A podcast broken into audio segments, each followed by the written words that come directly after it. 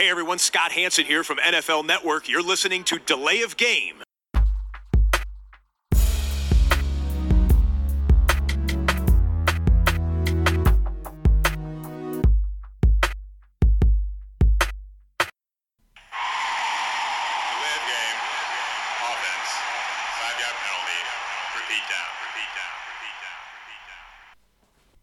Hier meldet sich Delay of Game, der Football Podcast mit der 59. Episode. Ja, kurz vom Super Bowl wäre vielleicht übertrieben, aber kurz nach den Championship Games äh, und da gibt es eine Menge zu besprechen. Ähm, Ich habe mir den Max eingeladen. Hallo Tobi. Ja, äh, wir klären zunächst die Bierfrage, ganz wichtig. Ja. Äh, Kapuziner Weißbier, ein dunkles. Ja, so als, gespannt. Als ehemaliger äh, Bavaria-Resident. Äh, ja. ist das Weizenbier ein bisschen hängen geblieben. Ja. Ja, genau. sonst, sonst nicht viel aus der Zeit. nicht viel. Der Schnee ist ja quasi jetzt auch hier in Düsseldorf. Das stimmt. Ja, ich habe ein äh, Hop Fiction, ein American Pale Ale von Brewdog aus Schottland. Äh, ein bisschen Stress mit der Dose hier, schäumt ein bisschen beim Eingießen. Müssen wir erstmal wieder sauber machen. Ähm, ja, und bevor wir dann äh, loslegen und auch bevor wir anstoßen, vielleicht an der Stelle noch ganz schnell der Hinweis auf unseren noch immer relativ äh, neuen Blog, den Delay of Game Blog, delayoff.game.blog. Ähm, ja, heute eine neue Geschichte, äh, mal so ein bisschen äh, persönlich von mir über die Rams, die Leiden der vergangenen Jahre, fast Jahrzehnte. Und jetzt sind sie im Endspiel. Dazu dann im Laufe der Sendung sicherlich mehr. Ähm, ja, wir stoßen erstmal an. Ja, Prost. Dein Bier sieht ziemlich dunkel aus, meins sieht ziemlich hell aus. Ist aber super. Ja, schmeckt wie so ein American Pale Ale halt schmecken muss. Und dann gehen wir in Medias Res. Championship Sunday, Max. Ja. Drama in New Orleans. Erst verpassen die Schiedsrichter kurz vor Ende des vierten Quarters eine klare Pass-Interference gegen die Rams. Dann schießt Greg Sörlein LA in der Overtime nach Atlanta. Was bleibt bei dir nach dem 26 zu 23 der Rams hängen? Ist es wirklich nur dieser missglückte Call, der No-Call der Referees oder was bleibt bei dir hängen nach diesem NFC-Title-Game? Also nach diesem Spiel, irgendwie, wenn man jetzt irgendwie sich im Social Media Bereich da bewegt, geht es eigentlich irgendwie nur um, dieses, um diesen, diesen Call, der nicht gemacht worden ist. Äh, ich fange einfach mal ganz am Anfang an. Also von beiden Mannschaften hat mir erstmal alles sehr gut gefallen. Ähm, ich fand die New Orleans Saints relativ stark am Anfang. Die haben sehr, sehr starken Druck gemacht. Haben so die, die Rams so ein bisschen so den, den Rang abgelaufen, würde ich sagen. Die Rams kamen aber dann deutlich stärker wieder zurück. Ähm, entscheidend meiner Meinung nach waren auch irgendwie äh, die Defense der Saints, die relativ stark gespielt hat, muss ich ganz ehrlich sagen. Die ähm, Zumindest in der ersten Hälfte. Genau, wo ich dann auch gemeint hatte, okay, das war ja letzte Woche schon, wo ich gedacht habe, da könnten irgendwo die Lücken sein, immer noch, die die Rams ausnutzen können. Ähm, Gurley haben sie aus dem Spiel genommen quasi, der hatte nur einen Touchdown, aber ganz wenig Rushing Yards. Er hat, glaube ich, nur fünf Touches gehabt, wenn ich mich nicht täusche. Ähm, so kam, hat dann quasi seinen Backup CJ Anderson, der konnte dann ein bisschen mehr äh, agieren quasi. Ähm, und ja, dann kamen, wie gesagt, die, die Rams nochmal zurück. Ähm, haben natürlich dann nochmal die, die Chancen gehabt, hier äh, aufzuschließen. Und ähm, hatten dann, wie gesagt, äh, vor dem Ende konnten sie dann 2020 ausgleichen. Dann hatten wir das Thema, ähm, natürlich äh, war diese, diese, kurz vor Ende des Spiels, natürlich diese, diese, ähm, dieses, dieses Play. Ähm, Ich, ich hake an der Stelle nochmal ein. Also ich meine, das werden alle gesehen haben, die äh, Football verfolgen. Ähm, Wer es tatsächlich nicht gesehen hat oder, oder nur in Auszügen äh, nochmal als Spielfilm ganz grob abgerissen. Also die Saints gehen 13-0 in Führung, nur 13-0. Da hätte man durchaus mehr machen können, sind zweimal zum Field Goal gehalten worden. Das hätte Mhm. durchaus auch 21-0 heißen können. Ähm, ja, und dann war so dieser Fake-Punt von Johnny Hacker auf Sam Shields, ein, äh, über- ein Trickspielzug, den die Rams schon häufiger gemacht haben beim vierten Versuch mit dem Panther, der ja sehr gut werfen kann. Ähm, das war so ein bisschen die Initialzündung. das war so ein bisschen der ausschlaggebende Ne, Punkt. ne, dann, dann kamen sie besser gemerkt. ins Spiel, Mhm. haben auch äh, nicht ihren gewohnten Rhythmus gefunden, aber sind dann so ein bisschen besser reingekommen. Ja? Und äh, das war zu Beginn des zweiten Viertels. Mitte des dritten Quarters waren aber die Saints immer noch mit 20-10 vorne. Die Rams liefen die ganze Zeit hinterher, waren nie in Führung. Zwei Minuten vor dem Ende hat Sörlein dann ähm, ausgeglichen Genau. mit dem 20. Field Goal. Genau. Ähm, ja, und dann äh, gab es äh, einen langen Pass von Drew Brees auf Ted Ginn bis an die 12-Yard-Linie. Sensationeller Äh, hatten sie Pass, noch ja. zwölf, äh, also es waren nur noch zwölf Yards, glaube ich, dann zur Endzone und noch zwei Minuten ähm, mit den drei Auszeiten. Ja, ähm, dann passt das Play-Calling vielleicht noch nicht so ganz. Beim ersten Versuch äh, gibt es einen, äh, einen kurzen Pass auf Michael Thomas. Der Ball ist aber ein bisschen zu niedrig geworfen, geht direkt auf den Boden, ist ein Incomplete Pass. Äh, damit wird die Uhr angehalten und die Rams, die glaube ich zu dem Zeitpunkt schon nur noch zwei Auszeiten haben, äh, werden damit natürlich so ein bisschen wieder in die Rechnung reingeholt von Peyton und, und Breeze, weil die Uhr jetzt da natürlich anhält, sonst hätten sie da eine Auszeit nehmen müssen bei einem Laufspielzug. Ähm, es kommt zum dritten Versuch und jetzt, äh, ich glaube, dritter und zehn war Dritter und 10 war es, genau. Äh, und dann Der Pass- 1,45 vor Schluss. Genau. Jetzt kommst du wieder ins Spiel. Der passt dann auf die rechte Seite. Ähm, und dann kam, wie gesagt, äh, mit voller, ich würde es mal sagen, mit voller Wucht, ist schwer zu sagen. Viele sagen, es war wirklich aus dem Lauf richtig krass, dass Robbie Coleman dann quasi deutlichst, also ich muss, ich, man, muss es dann, man muss es ganz ehrlich sagen, ähm, da den äh, Receiver attackiert und zwar vor, bevor er den Ball quasi in Möglichkeit hatte, den zu fangen. Ähm, der Pass wäre auch, denke ich mal, super angekommen. Man hat es gesehen in den Zeitlupen, der Pass war wunderbar geworfen. Dritter und zehn hätte er den gefangen. Wer weiß, ob er nicht dann durchgerutscht wäre und der wäre in die Endzone gelaufen. Ähm, Es hätte zumindest auch weitere Zeit von der Uhr genommen. Die Rams hätten weiter Auszeiten nehmen müssen. richtig, genau. Ähm, und ähm, vermutlich hätten die Saints ja die Uhr so weit runterspielen können, dass die Rams gar keine Chance mehr gehabt hätten zu antworten oder noch weniger Zeit, als sie dann letztlich doch Genau, hatten. weil entweder Field Goal, das ist ja, Ja. dann passiert danach, ähm, oder halt wie gesagt, dass die Uhr runterspielen. Das Field Goal wäre ja dann relativ später gefallen natürlich dann. Ja, ähm, Tobi, wie siehst du das eigentlich? Weil du als Rams-Fan, du siehst diesen, die- dieses, dieses, diesen, dieses Play, es wird nicht gepfiffen. Ähm, Ja, ich hatte. wie, wie, wie hast du es erlebt, als, als du Ich- live das gesehen hast? Gesagt, okay, was ich habe das, hab das äh, dann natürlich bei, bei Spielen meines Lieblingsteams äh, immer, dass ich, dass ich eigentlich bei jedem äh, Passplay, was verteidigt wird, irgendwie automatisch äh, schon irgendwie gucke, was der Bildschirm auch gerade als, als, äh, als Ausschnitt dann hergibt. Äh, ob irgendwo eine Flagge zu, sehen ist oder ob eingeblendet wird, Flag, ähm, oder ob die Kommentatoren es vielleicht auch äh, sagen, weil die dann es natürlich im Stadion auch direkt auf dem Spielfeld sehen können.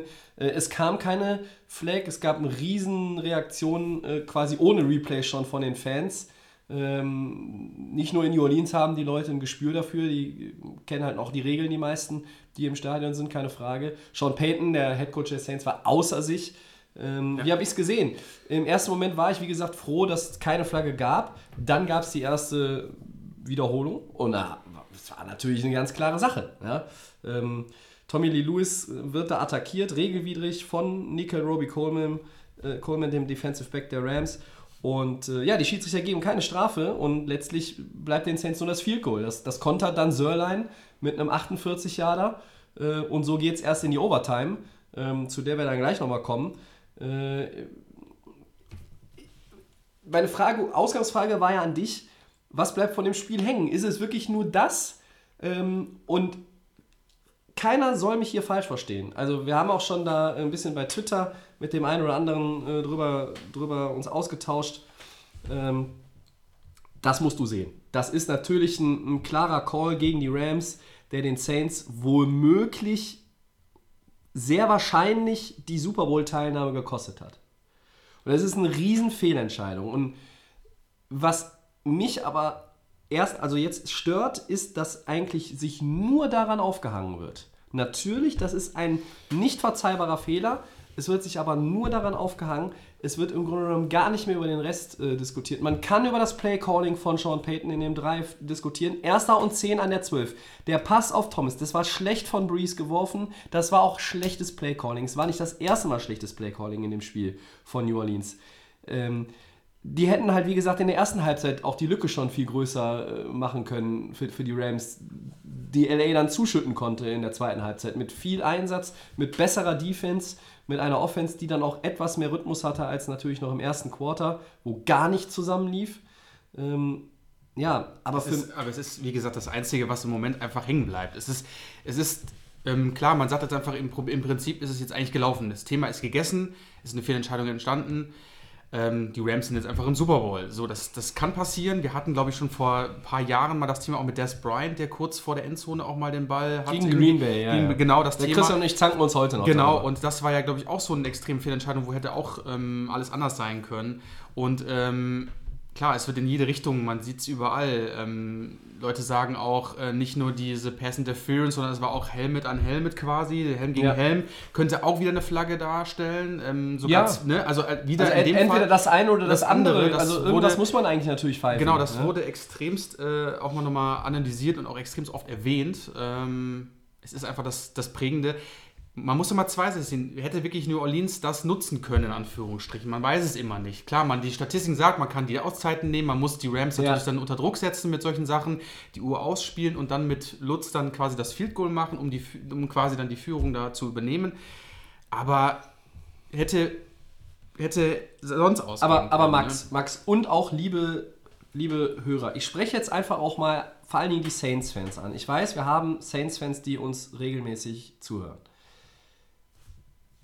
Niemand kann euch garantieren, niemand kann überhaupt garantieren, dass, wenn das das First Down ist, durch eine Pass-Interference, durch den Call, Ja. der da ausgeblieben ist, der zu, zu Unrecht ausgeblieben ist. Da gibt es keine andere Meinung. Auch ich will da nichts schönreden. Ist ein Riesenbock äh, der Schiedsrichter gewesen. Aber wer garantiert, dass mit dem neuen ersten Versuch, dann gibt es vielleicht nochmal einen Lauf, du willst die Uhr runterspielen. Was ist denn, wenn was mit dem Snap ist? Ein Fumble. Äh, also jetzt hinzugehen und zu sagen, das hat auf jeden Fall das Spiel die Saints gekostet. Das weiß ich nicht. Das ist mir ein bisschen zu billig. Du weißt nicht, was noch passiert wäre. Äh, hätten sie wirklich nur dreimal abgekniet oder, oder um die Auszeiten der, der Rams noch wegzuziehen und, und dann das Field Goal zu nehmen? Weiß ich nicht. Vielleicht wären sie auch noch mal gelaufen. Vielleicht hätten sie sogar auch noch den Touchdown versucht. Alles, das ist alles hypothetisch. Aber keiner kann garantieren, dass vielleicht nicht doch noch ein Fehler gewesen wäre.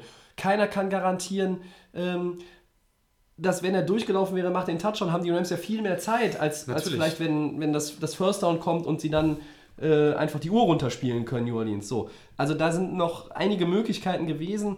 Aus Rams Sicht ist es natürlich so, eigentlich, wenn es die äh, PI gibt, den Call, die Pass Interference, dann ist das Ding gelaufen, normalerweise. Aber was ist schon normal? Gerade in den Playoffs-Spielen. Wir haben wieder in den, in den Wochen jetzt in den Playoffs gesehen, verrückte Dinge gesehen. Äh, wer weiß, was wir im Super Bowl noch an äh, verrückten Dingen sehen werden.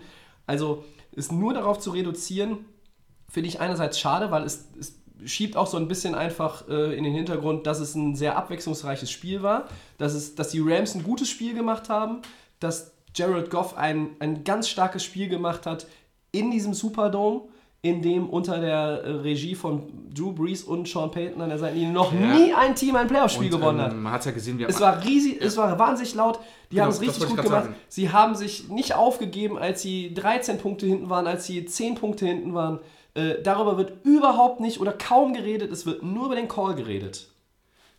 Gerade zu dem Thema am Anfang des Spiels hat man es ja deutlich gesehen, dass die Spieler extreme Probleme hatten, sich zu koordinieren. Da musste Ja. mit Handzeichen gearbeitet werden bei den Rams. Ähm, auf den Seiten hast du gesehen, dass die von Goff nochmal die Mikros im Helm nochmal extra ähm, Ja, verbessert worden sind, dass sie lauter gemacht worden sind. Da habe ich auch gedacht, okay, das könnte wirklich für die Rams ein Problem sein, aber du sagst es gerade richtig, gerade in der zweiten Hälfte ist das Spiel gewendet. Die, die Passes sind angekommen von Goff. Gerade äh, was die Receiver angeht bei den, äh, bei den Rams, es hat irgendwie alles funktioniert. Die sind in den Lauf gekommen, die haben die Bälle gefangen, wichtige Bälle gefangen, auch weite von Goff. Und vollkommen richtig. Überall in New Orleans, habe ich jetzt auch äh, gesehen auf Instagram, waren jetzt irgendwelche große Autobahndinger wie Robbed, äh, was auch immer. Es wurde hier wieder nur. Wir, wir ähm, wurden beraubt. Ja. Genau, wir ja. wurden beraubt. Äh, klar ist das, ist das der größte Punkt, aber der Punkt, wie wäre es danach weitergegangen? Ne? Hätte er den überhaupt gefangen, hätte er den nicht fallen lassen können, wäre was auch immer danach noch gekommen, wir wissen es alle nicht. Und ja, es ist jetzt einfach passiert, die Rams sind im Finale, das nicht auch unverdient. Und so ist der, so ist der Punkt. Also, wa- was, was, was mich einfach stört in der ganzen Diskussion, ist, dass es jetzt nur darauf reduziert wird. Natürlich muss man, muss man darüber reden und man kann gerne noch die nächsten Wochen und Monate darüber reden. Und bei den Saints wird es ein Thema sein. Ich meine, letztes Jahr haben sie durch dieses Minnesota Miracle, äh, durch ihre eigene Schusseligkeit, äh, wo sie eigentlich schon eine Runde weiter waren, in den Divisionals gegen, gegen die Vikings verloren. Das war ein richtiger Heartbreaker. Das hier ist natürlich nochmal ein Heartbreaker. Aber ähm, als es 23-23 steht und wir in die Overtime gehen, New Orleans gewinnt den Cointoss. Sie nehmen den, den Ball. Das sind nun mal die Overtime-Regeln. Äh, first Touchdown wins the game. Das heißt, sie haben da auch die Möglichkeit. Aber auch da haben sie es nicht clever gespielt. Äh, beim, beim zweiten und 16 war es, glaube ich, äh, packt Breeze den, äh, den langen Pass aus, oder zumindest einen 20, 25 Yard Ja. äh, Pass. Dann ist Dante Fowler da, in den, greift in den Arm. Fällt nach Äh, hinten. ähm, das den, ja. bringt den Ball natürlich jetzt nicht gerade aus, dem, aus, dem, aus der Hand Mhm. von, von Breeze raus. Äh, Michael Thomas gegen John Johnson und John Johnson the Third heißt er übrigens, ganz wichtig. Ganz wichtig. Äh, der macht die Interception und, und dann haben die Rams gute Field Position und Sörlein macht es 57 Yard Field Goal und schießt sie äh, in den Super Bowl. So, und auch in der Overtime hätte New Orleans das Spiel gewinnen können. Ja, sie hätten auch schon, wie gesagt, im ersten Quarter ähm, fast damit, mit dem Spiel davon galoppieren können. Das ist alles nicht passiert. Ähm, und am Ende wird einerseits so ein bisschen vergessen, dass die Saints in wichtigen Phasen kein gutes Playcalling hatten, dass sie zu wenig Touchdowns gemacht haben, gerade in der ersten Hälfte. Es wird auch ein bisschen vergessen, dass die Rams ein richtig gutes Spiel gemacht haben, vor allen Dingen ab dem zweiten Quarter. Und das ist schade. Und das ist, das finde ich, das würde ich auch sagen, wenn es jetzt hier Saints gegen Cowboys gewesen wäre. Ja? Ähm, Ich finde es schade, dass da die Leistung des Siegers äh, absolut in den Hintergrund tritt und äh, ja, eigentlich ein, ein NFC Championship Game, was, was halt ganz viel hatte, nur noch darauf reduziert wird. Noch Ja. einmal, noch einmal, damit es, damit es auch jeder versteht. Ich möchte nicht das unter den Teppich kehren. Und ich bezweifle auch nicht, dass das eine Fehlentscheidung war. Aber es wird nur im Nachgang darüber geredet und das ist einfach schade. Ja. Oder? Ja, ist, klar, ist Nummer eins Thema, aber wie gesagt, äh, die Leistung auch von beiden Teams, weil du auch jetzt in der nächsten Frage hier schreibst, sind ähm, trotzdem Jared Goff und Co. ein würdiger NFC-Champion. Das ist meine nächste Frage an dich. Sind Würde die Rams sagen- ein würdiger NFC-Champion? Definitiv. Wenn wir die? Saisonleistung sehen, die, gerade auch die Offseason sehe ich da ganz stark. Sie haben äh, mit den Trades, mit den, mit den Käufen, die sie gemacht haben vor der Saison, alles all in gesetzt. Und Ja. da waren wir auch im Podcast extremst von beeindruckt, weil wir gesagt haben, mein Gott, das ist jetzt wirklich, die Rams gehen mit allem rein, sie wollen jetzt in allen Positionen äh, Spieler kaufen. Ähm, Guter Punkt. und die haben, für den war das Ziel vor der Saison, mit diesen Leuten, die wir jetzt im Kader haben, wollen wir nach Atlanta. Und es hat funktioniert. Und ähm, sie haben eine äh, super Saison gespielt, aber auch keiner irgendwie sagen, okay, klar, auch die Saints waren super stark, aber klar, hätten es beide gegönnt, weil die beide auf dem Top-Niveau waren. Wir, haben, wir hätten, glaube ich, beide gerne gesehen äh, im Finale. Aber die Rams haben alles in dem Moment richtig gemacht. Und ähm, McVay, dieser junge, dieser junge Coach, ähm, mit der noch nicht großen Erfahrung in Anführungsstrichen, die er hat, aber mit diesem Mindset und mit diesen, mit diesen Calls, die er macht, ist er verdient äh, in den Super Bowl gekommen. Und das kann jetzt eine große Chance sein, ähm, das gegen Tom Brady zu schaffen mit diesem Team. Also für mich ganz klar würdiger äh, Champion. Ich denke, Tobi, du wirst mir da zustimmen. Ja, also Auch- auch, auch, ganz, als neutral, Fan ganz, ist klar. neutra ganz neutral. Ähm, die Rams haben 18 Spiele gespielt und haben 15 davon gewonnen. Ähm, pff, das ist, und New Orleans hätte dieselbe Bilanz gehabt und die wären auch ein würdiger NFC-Champion gewesen. Es war so ein bisschen, ich, ich glaube, dass von den Playoff-Teams, die, die drin waren, Chicago, den, bei denen hätte man das auch noch gesagt, letztlich, wer sich durchsetzt und zum Super Bowl fährt, der ist ein würdiger Champion seiner Conference. Aber die Frage stellt sich natürlich trotzdem äh, insgesamt, ist es, ist es einfach auch nur dem äh, zusammengekauften und zusammengedrafteten Talent ähm, geschuldet oder ist es einfach auch, weil sich dieses Team weiterentwickelt hat? Also letztes Jahr waren sie 11-5, haben das Wildcard-Game gegen äh, Atlanta zu, äh, zu Hause verloren. Da fehlte noch so ein bisschen die Playoff-Erfahrung. Die ist ja jetzt da. Äh, und Aber genau das ist das Thema. Die Ja. haben quasi das gesehen, haben die Lücken nochmal gefüllt in der Offseason Richtig. und haben dann quasi sich wieder verstärkt. Und ähm, das Team war ja schon, wie gesagt, in den Playoffs, ähm, war schon Playoff stark. ja, Und warum dann nicht zugreifen in der Offseason, wenn du diese Chance hast, diese Spieler zu holen, um deine Lücken zu füllen? Und ähm, jetzt, jetzt sind sie da, wo sie sind. Ne? Und Ja. äh, zu Recht. Ja, also ein würdiger NFC-Champion sind Ja. sie äh, in jedem Fall. Wir, wir müssen noch einmal, äh, bevor wir. Ähm, nee, vielleicht machen wir das zuerst. Ähm, Wer war denn deiner Meinung nach der entscheidende Spieler im NFC Championship Game und von wem kam bei den Saints zu wenig? Also, wo hast du dir. Wo ist da vielleicht der Hebel anzusetzen Äh, fangen wir vielleicht mal mit den Rams noch eben an, bevor wir nochmal Mhm. ein bisschen tiefer auch auf die Saints eingehen. Wer war so der MVP für die Rams in diesem Spiel? Also wenn ich mich dazu festlege, fand ich schon, dass Brandon Cooks schon extremst Ja. So Entscheidend über 100 war. Receiving Yards, über 100 wichtige Receiving Yards, Catches. ähm, gerade zur richtigen Zeit am richtigen Ort gewesen. Ähm, oft den Ball gefangen, sich freigelöst. Also, wenn du einen vorne in der Offense gesehen hast, war es definitiv er. Mhm. Ähm, ein anderer im Moment, klar, zählen auch noch andere dabei, aber ich denke, er hat sich da rausgehoben. Gerade auch in der zweiten Hälfte, ähm, wo die Rams sich ja wieder gefangen haben, fand ich seine Leistung besonders gut und da freut man sich natürlich dann jetzt, wenn in Atlanta er das gleiche liefern kann, muss sogar auch. Klar, das, davon ähm, Mhm. Gegen profitierst du ja, genau, gegen du profitierst aber genau von dem, weil du hast ihn halt geholt, hast einen Mega-Vertrag angeboten und das hat sich in dem Moment ja gelohnt. Wir hatten ja auch immer gedacht, Cooks, okay, super Receiver, wir waren uns nicht ganz einig vor der Saison, ist das der richtige Receiver, so viel Geld auch zu, äh, zu Ja, pumpen dafür. Fünfjahresvertrag, der genau, richtig teuer ist. Aber ähm, auch wieder mal äh, die Rams gut, äh, gute Strategie gehabt, gut kalkuliert und gesagt, ähm, das ist unser Mann und er hat es genau zur richtigen Zeit gemacht. Jetzt kann er natürlich die Krone aufsetzen, wie du schon sagtest, gegen die Patriots, gegen sein Ex-Team. Der kennt Und dieses sein anderes Team. Ex-Team hat er am Sonntag rausgekegelt. Ne? Genau, und ähm, das ist schon mal ein gutes Omen. Ja. Und er kann jetzt genau zeigen, ähm, Leute, ich bin das Geld wert. Und ähm, Ja, das richtig. könnte ich mir auf jeden Fall suchen. Ist aber auch ganz klar, ähm, er ist die Nummer 1 bei den, bei den, bei den Rams. Und ähm, der muss aber auch so spielen. Also geht es Okay. nichts drum rum, ähm, dass er jetzt auch im, im im Championship-Game da alles geben muss. Für mich ist es Jared Goff. Also, was ich eben schon mal ange angedeutet habe, ähm, sehr, sehr gut ähm, mit, mit zunehmender Spieldauer, sehr, sehr gut mit der Lautstärke zurechtgekommen, mit dem, mit dem Druck, der auch in so einem wichtigen Spiel auf, auf ihm lastet. Das ist sein dritter Playoff-Start gewesen. Äh, ja, und in New Orleans gewinnst du nicht im Vorbeigehen. Also weder in, der, in den Playoffs noch in der regulären Saison. Die Rams haben das äh, Spiel in Woche 9 ja auch verloren. War ein tolles Spiel, haben wir letzte Woche auch Ja, ja, vier in, der, in der ja. Vorschau Mhm. äh, drüber gesprochen. Es war irgendwie klar, dass es jetzt nicht insgesamt 80 Punkte geben wird, so wie in Woche 9. Ähm, dieses Mal waren es nur 49 in Anführungszeichen. Es war jetzt auch nicht irgendwie gespickt mit Big Plays auf beiden Seiten für, für 40 und mehr Yards. Das gab es eher nicht. Aber Goff hat 297 Yards gehabt, hatte einen Touchdown. Die Interception war nicht sein Fehler. Da hat Gurley quasi bei einem Passplay einfach den, den Ball durchrutschen lassen und äh, Demario Passiert. Davis, glaube ich, war es, Ja, äh, muss, ihn, muss ihn nur einsammeln. Ähm, ja, ich meine, nach Woche 14 der 2016er Saison hatte der Knabe noch keinen NFL-Sieg in seiner Karriere eingefahren und 36 Spiele später äh, steht er im, im Super Bowl und ähm, das, äh, ja, ich meine, er, wird- er wird sicherlich bei, bei kaum einem äh, Experten und auch äh, mit dem Christian, wir diskutieren häufiger, der Christian und ich, auch abseits vom Podcast, über äh, Quarterbacks, unsere Quarterback-Rankings auch, we- we- welche Top 10 Quarterbacks haben wir so auf unserer Liste stehen. Und Christian ist halt auch da immer zu Recht vorsichtig und sagt, ja, so ein Goff muss mich noch ein bisschen überzeugen.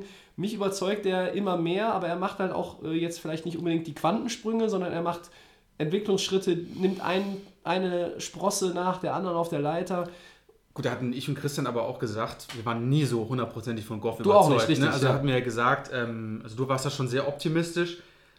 Ist auch, wie gesagt, so passiert, aber wir waren dann immer noch so ähm, zurückhaltend, wo wir gesagt haben, ist dieser Mann wirklich schon bereit? Klar, er hatte schon das letzte Jahr ähm, Erste, Saison, erste Saisonhälfte war ja auf MVP-Kurs. Genau, richtig, ja? genau. Und äh, aber genau da war der Punkt, wie du vorhin ansprichst, gerade mit dieser Lautstärke, wie geil das auch gelöst worden ist, auch von ihm, was er dann trotzdem, wo dann die Rams auch mit ihm das trotzdem auf die Reihe bekommen haben. Da muss man sich halt was anderes einfallen Ja. lassen. Da muss man halt mit, mit, mit Händen und Füßen sich zu kommunizieren.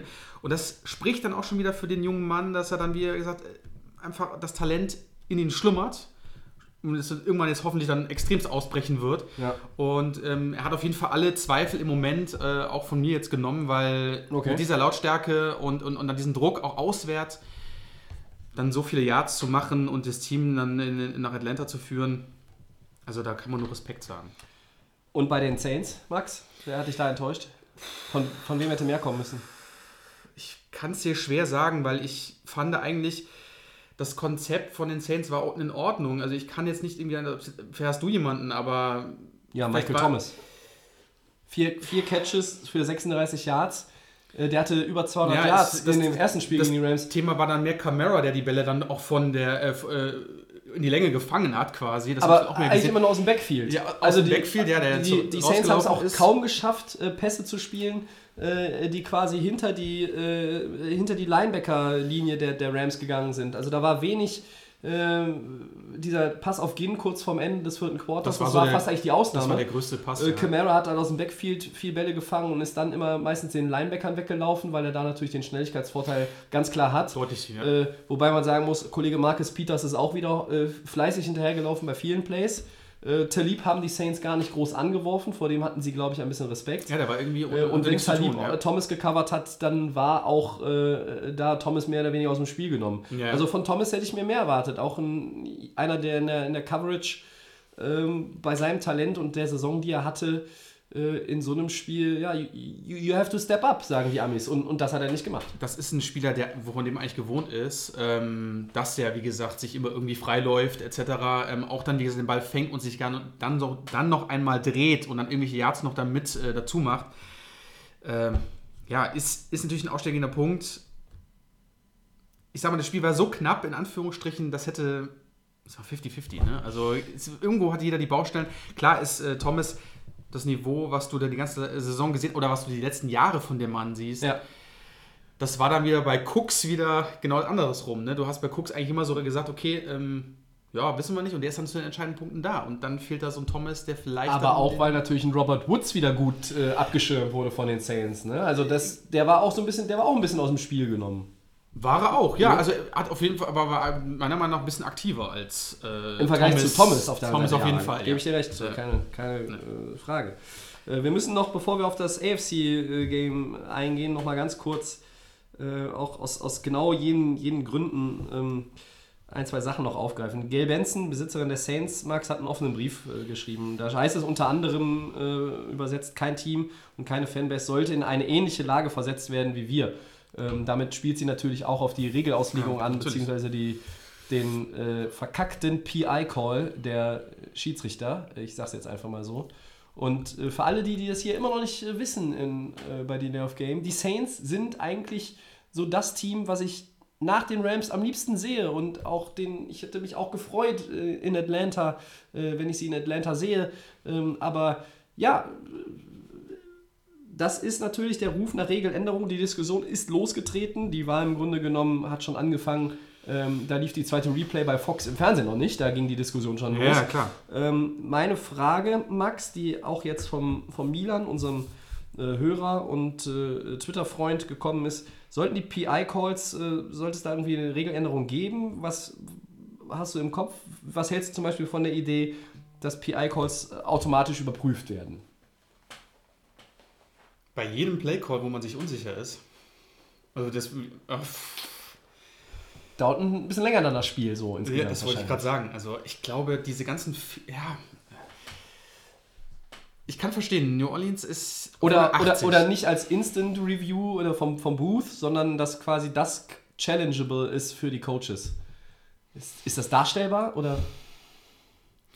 Es war, ich glaube, bei so einer Situation, wo es jetzt, wo jetzt auch wieder jeder sagt, es war eindeutig zu sehen, könnte man theoretisch vielleicht irgendwie so eine Möglichkeit als Coach haben, in Anführungsstrichen. Nur aber dieses Thema ähm, haben wir so oft jetzt gehabt in der NFL, dass es einfach diese PI-Calls zu Unrecht waren. Das sind äh, menschliche Fehler, die passieren. Keiner ist perfekt. Äh, sonst müssten wir da Referees mit Robotern hinstellen. Keine Ahnung. Wir müssten da irgendwie so ein ganzes komplettes äh, Analyse-Ding da machen. Ähm, das gehört, glaube ich, zum Sport dazu. Und das ist jetzt nicht nur bei den Saints so. Das ist in, allen Sportarten so, wo du dann irgendwo Fehlentscheidungen hast. Äh, wenn wir auch gerade von dem Thema reden, Michael Thomas hatte auch getwittert, dass er irgendwie einen Paragraphen in der NFL Referee-Ding gesehen hatte und da hat er irgendwie versucht, Roger Goodell anzurufen. Das hat er dann irgendwie so als Tweet geschrieben. Da frage ich mich dann nur, ähm, wenn du dann schon sagtest, Tobi, äh, die Leistung von ihm war auch unterirdisch, dann muss ich mal sagen, hätte ich mal ein bisschen mehr gemacht, hätte ich vielleicht dann auch dieses Thema gar nicht erst auf Twitter Okay, machen ja, können. Ne? ja, ja. Ähm, ich, ich bin immer noch von der, Über äh, von der Entscheidung, ähm, das sind ähm, Referee-Entscheidungen, das sind menschliche Entscheidungen, die passieren, auch wenn sie so eindeutig waren, das kommt immer mal vor.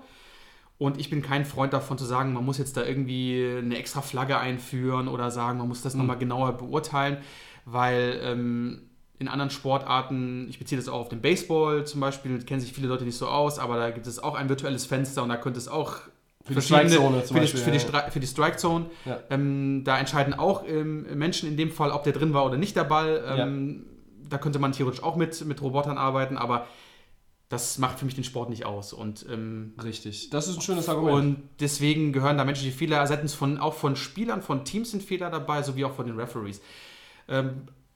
Deswegen finde ich, braucht man da nicht irgendwas einführen, sondern das gehört einfach zum Sport mit dazu. Zum, ja. Eine sehr interessante Ansicht. Äh, Ich vertrete ehrlich gesagt die Meinung, dass ähm, vielleicht diese Situation in New Orleans am vergangenen Sonntag Anlass genug sein sollte für die NFL, ähm, ja, da irgendwie was abzuändern. Also, äh, ich weiß nicht. Also klar, da hängt eine ganze Saison dran, äh, aber wenn jetzt einige auch bei Twitter habe ich schon wieder gelesen, äh, da hängen Karrieren dran, da werden, wenn, wird der Kurs der Franchise äh, auf ewig umgeschrieben. Das ist mir alles ein bisschen zu hoch gehangen. Ja. Ähm, ja, keine Ahnung.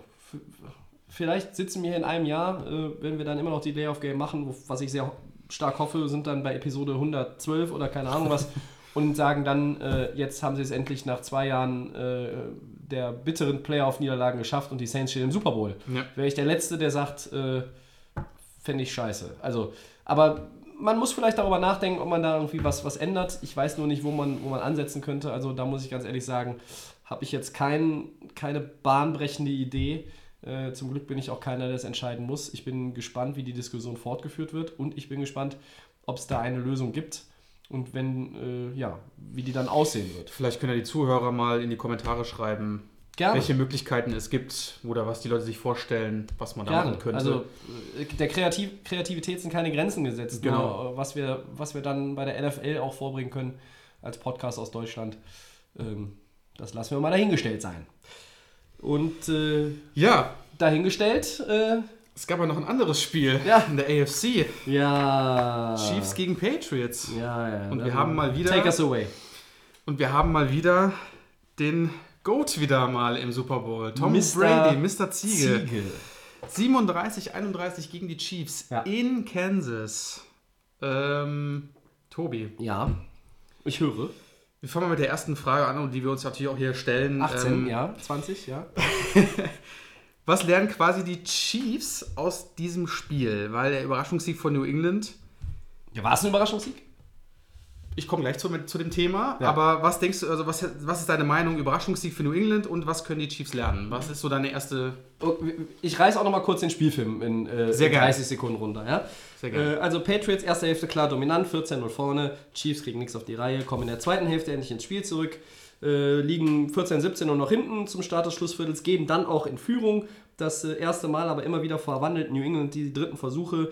Äh, es geht hin und her. Ich glaube, es gibt äh, was? 38 Punkte im vierten Quarter. Wahnsinn eigentlich.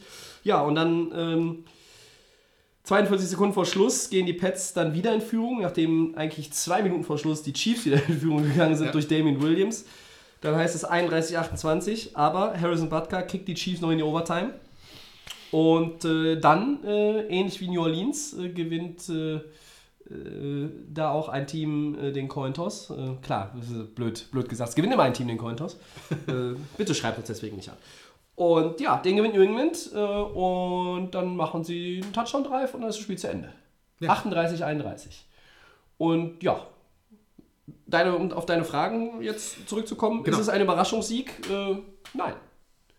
Ich kann nicht nachvollziehen, wie man bei diesem Spiel, genau auch wie bei einem NFC-Spiel, von vielleicht einem Upset oder einer Überraschung, ja, okay, das waren jetzt die beiden Auswärtsteams, aber äh, New England, äh, die haben, ähm, ich habe es jetzt nicht nochmal nachgeguckt, aber ich glaube, die haben äh, eine zusammen addierte Super Bowl oder, oder Championship Game Erfahrung von äh, 478.000 Championship Games, grob aufgerundet. Ja?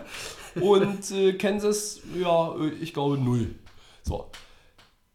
Äh, es ist klar erfahrenere Team. Mr. Ziege, und Belichick, der Imperator, der Hoodie-Man, der, glaube ich, vier Hoodies anhatte an der Seitenlinie diesmal. Das ist, das ist was, wenn die Patriots in den Playoffs ein Spiel gewinnen, ah, haut mir mal ab mit einem Überraschungssieg. Was ist das für ein Quatsch?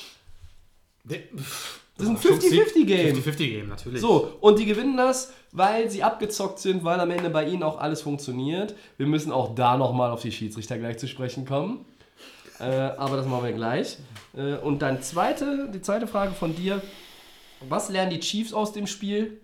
Ähm, ich glaube, das, was alle äh, Football-Fans und der Rest der National Football League lernt, solange Brady und Belichick rumlaufen, wird es unheimlich schwer für ein AFC-Team in den Super Bowl einzuziehen. Nein. Und was können die Chiefs sonst noch lernen? Eigentlich haben sie, abgesehen von dem schweren Start, wo es irgendwie äh, Sand, wo Sand im Getriebe steckte, haben sie ein gutes Spiel gemacht, haben sich da reingefuchst, haben im, im vierten Quarter eigentlich das Kommando auch gehabt, ähm, hätten es auch gewinnen können. Ja?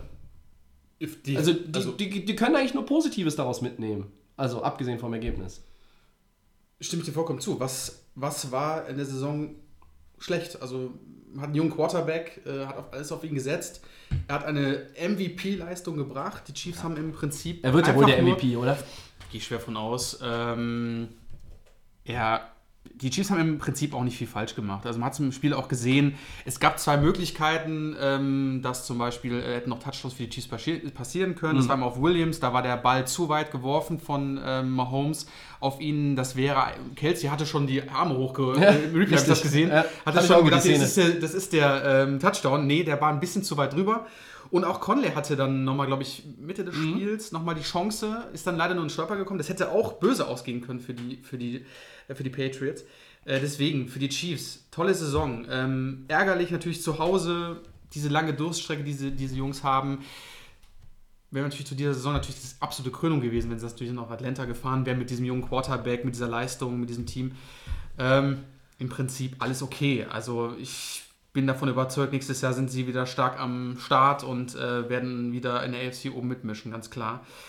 Überraschend, Patriots. Ich hatte es ja vorausgesagt, die Patriots in den Playoffs. Das ist richtig. Und hier ist der geeignete Moment in Episode 59, um mal ganz viel Credit an den Herrn zu verteilen, der heute als einziger Zeit hatte für den Podcast mit mir. Das ist der Max, der hier anwesende Max.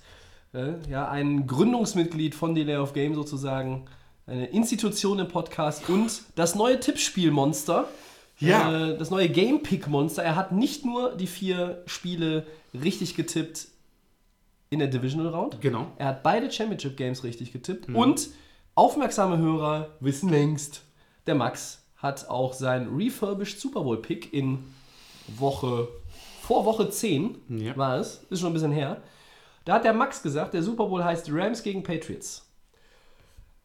Mit, Für, für alle Sachen, die du so getippt hast in den letzten Wochen, Monaten, Monaten congratulations, das ist groß, großartig. ich hatte natürlich viel Glück dabei am Schluss, das haben wir ja gesehen. ähm, Vielleicht ist doch ein bisschen. Expertise da drin. Ja, etwas vielleicht. Äh, Und jetzt nochmal zu den Patriots. Ähm, Überraschung, keine, keine Frage. Ich war ja von denen überzeugt, obwohl ich es ja nicht gerne sage.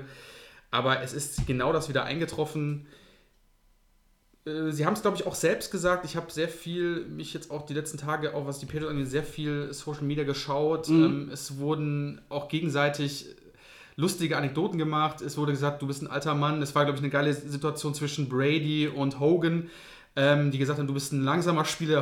Äh, Hogan dann zu Brady, du bist alt und äh, Brady dann zu Hogan, Ja, aber sie greifen, sie greifen ja damit nur die ganze Kritik auf, die auf sie eingeprasselt Genau, ist. weil das Thema. Und sie ähm, machen sich eigentlich über die Kritiker lustig. Das machen sie auf jeden Fall. Das Aber das machen sie zu Recht. Das machen sie zu Recht und sie haben wieder allen gezeigt, äh, warum diese Franchise und äh, man muss es einfach sagen, es ist einfach unglaublich. Äh, Man muss einfach sagen, Brady jetzt wieder im Super Bowl, ähm, diese Franchise, glaube ich, ich weiß gar nicht, Zum neunten zum Mal. neunten Mal.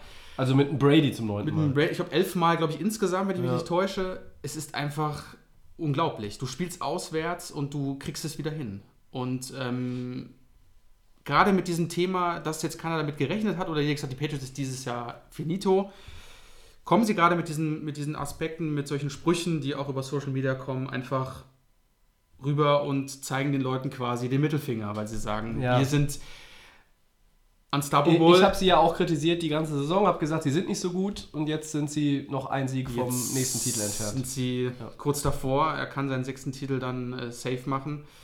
Ähm, ich sage es ja immer gerne. Ich hoffe natürlich, dass er es macht, in Anführungsstrichen, auch wenn ich jetzt gegen dich, da gegen dein Team da feuer, damit er dann aufhört. Aber jeder hat mir Ich schon sag dir, gesagt, der geht auch jeder hat nicht in Rente. jeder, Das hab ich ja schon hat gesagt. mir gesagt, der macht noch zwei Jahre. Ich will es nicht mehr. Warum sollte er nicht einfach dann aufhören, wenn er den Titel hat, aber egal. Äh, Patriots ist einfach Wahnsinn. Was Für, für Brady-Verhältnisse war das doch nicht schwer genug, irgendwie als, als L5-Divisionssieger, dem keiner was zutraut. Du gewinnst dann äh, gegen ähm, äh, jetzt hier Kansas, du gewinnst in der Woche zuvor gegen die Chargers äh, und du gewinnst möglicherweise jetzt gegen die Rams. Ähm, das ist dem doch nicht schwer genug, um dann zu sagen, oh, das war jetzt so knapp. Ich weiß nicht, ob ich mir das, ob ich mir das mal antue, ob ich das mal schaffe. Sechster Titel, ich bin alt, ich bin Mr. Ziege, ich gehe nach Hause zu Giselle und den Kiddies. Ach, glaubt ihr doch alle selber nicht.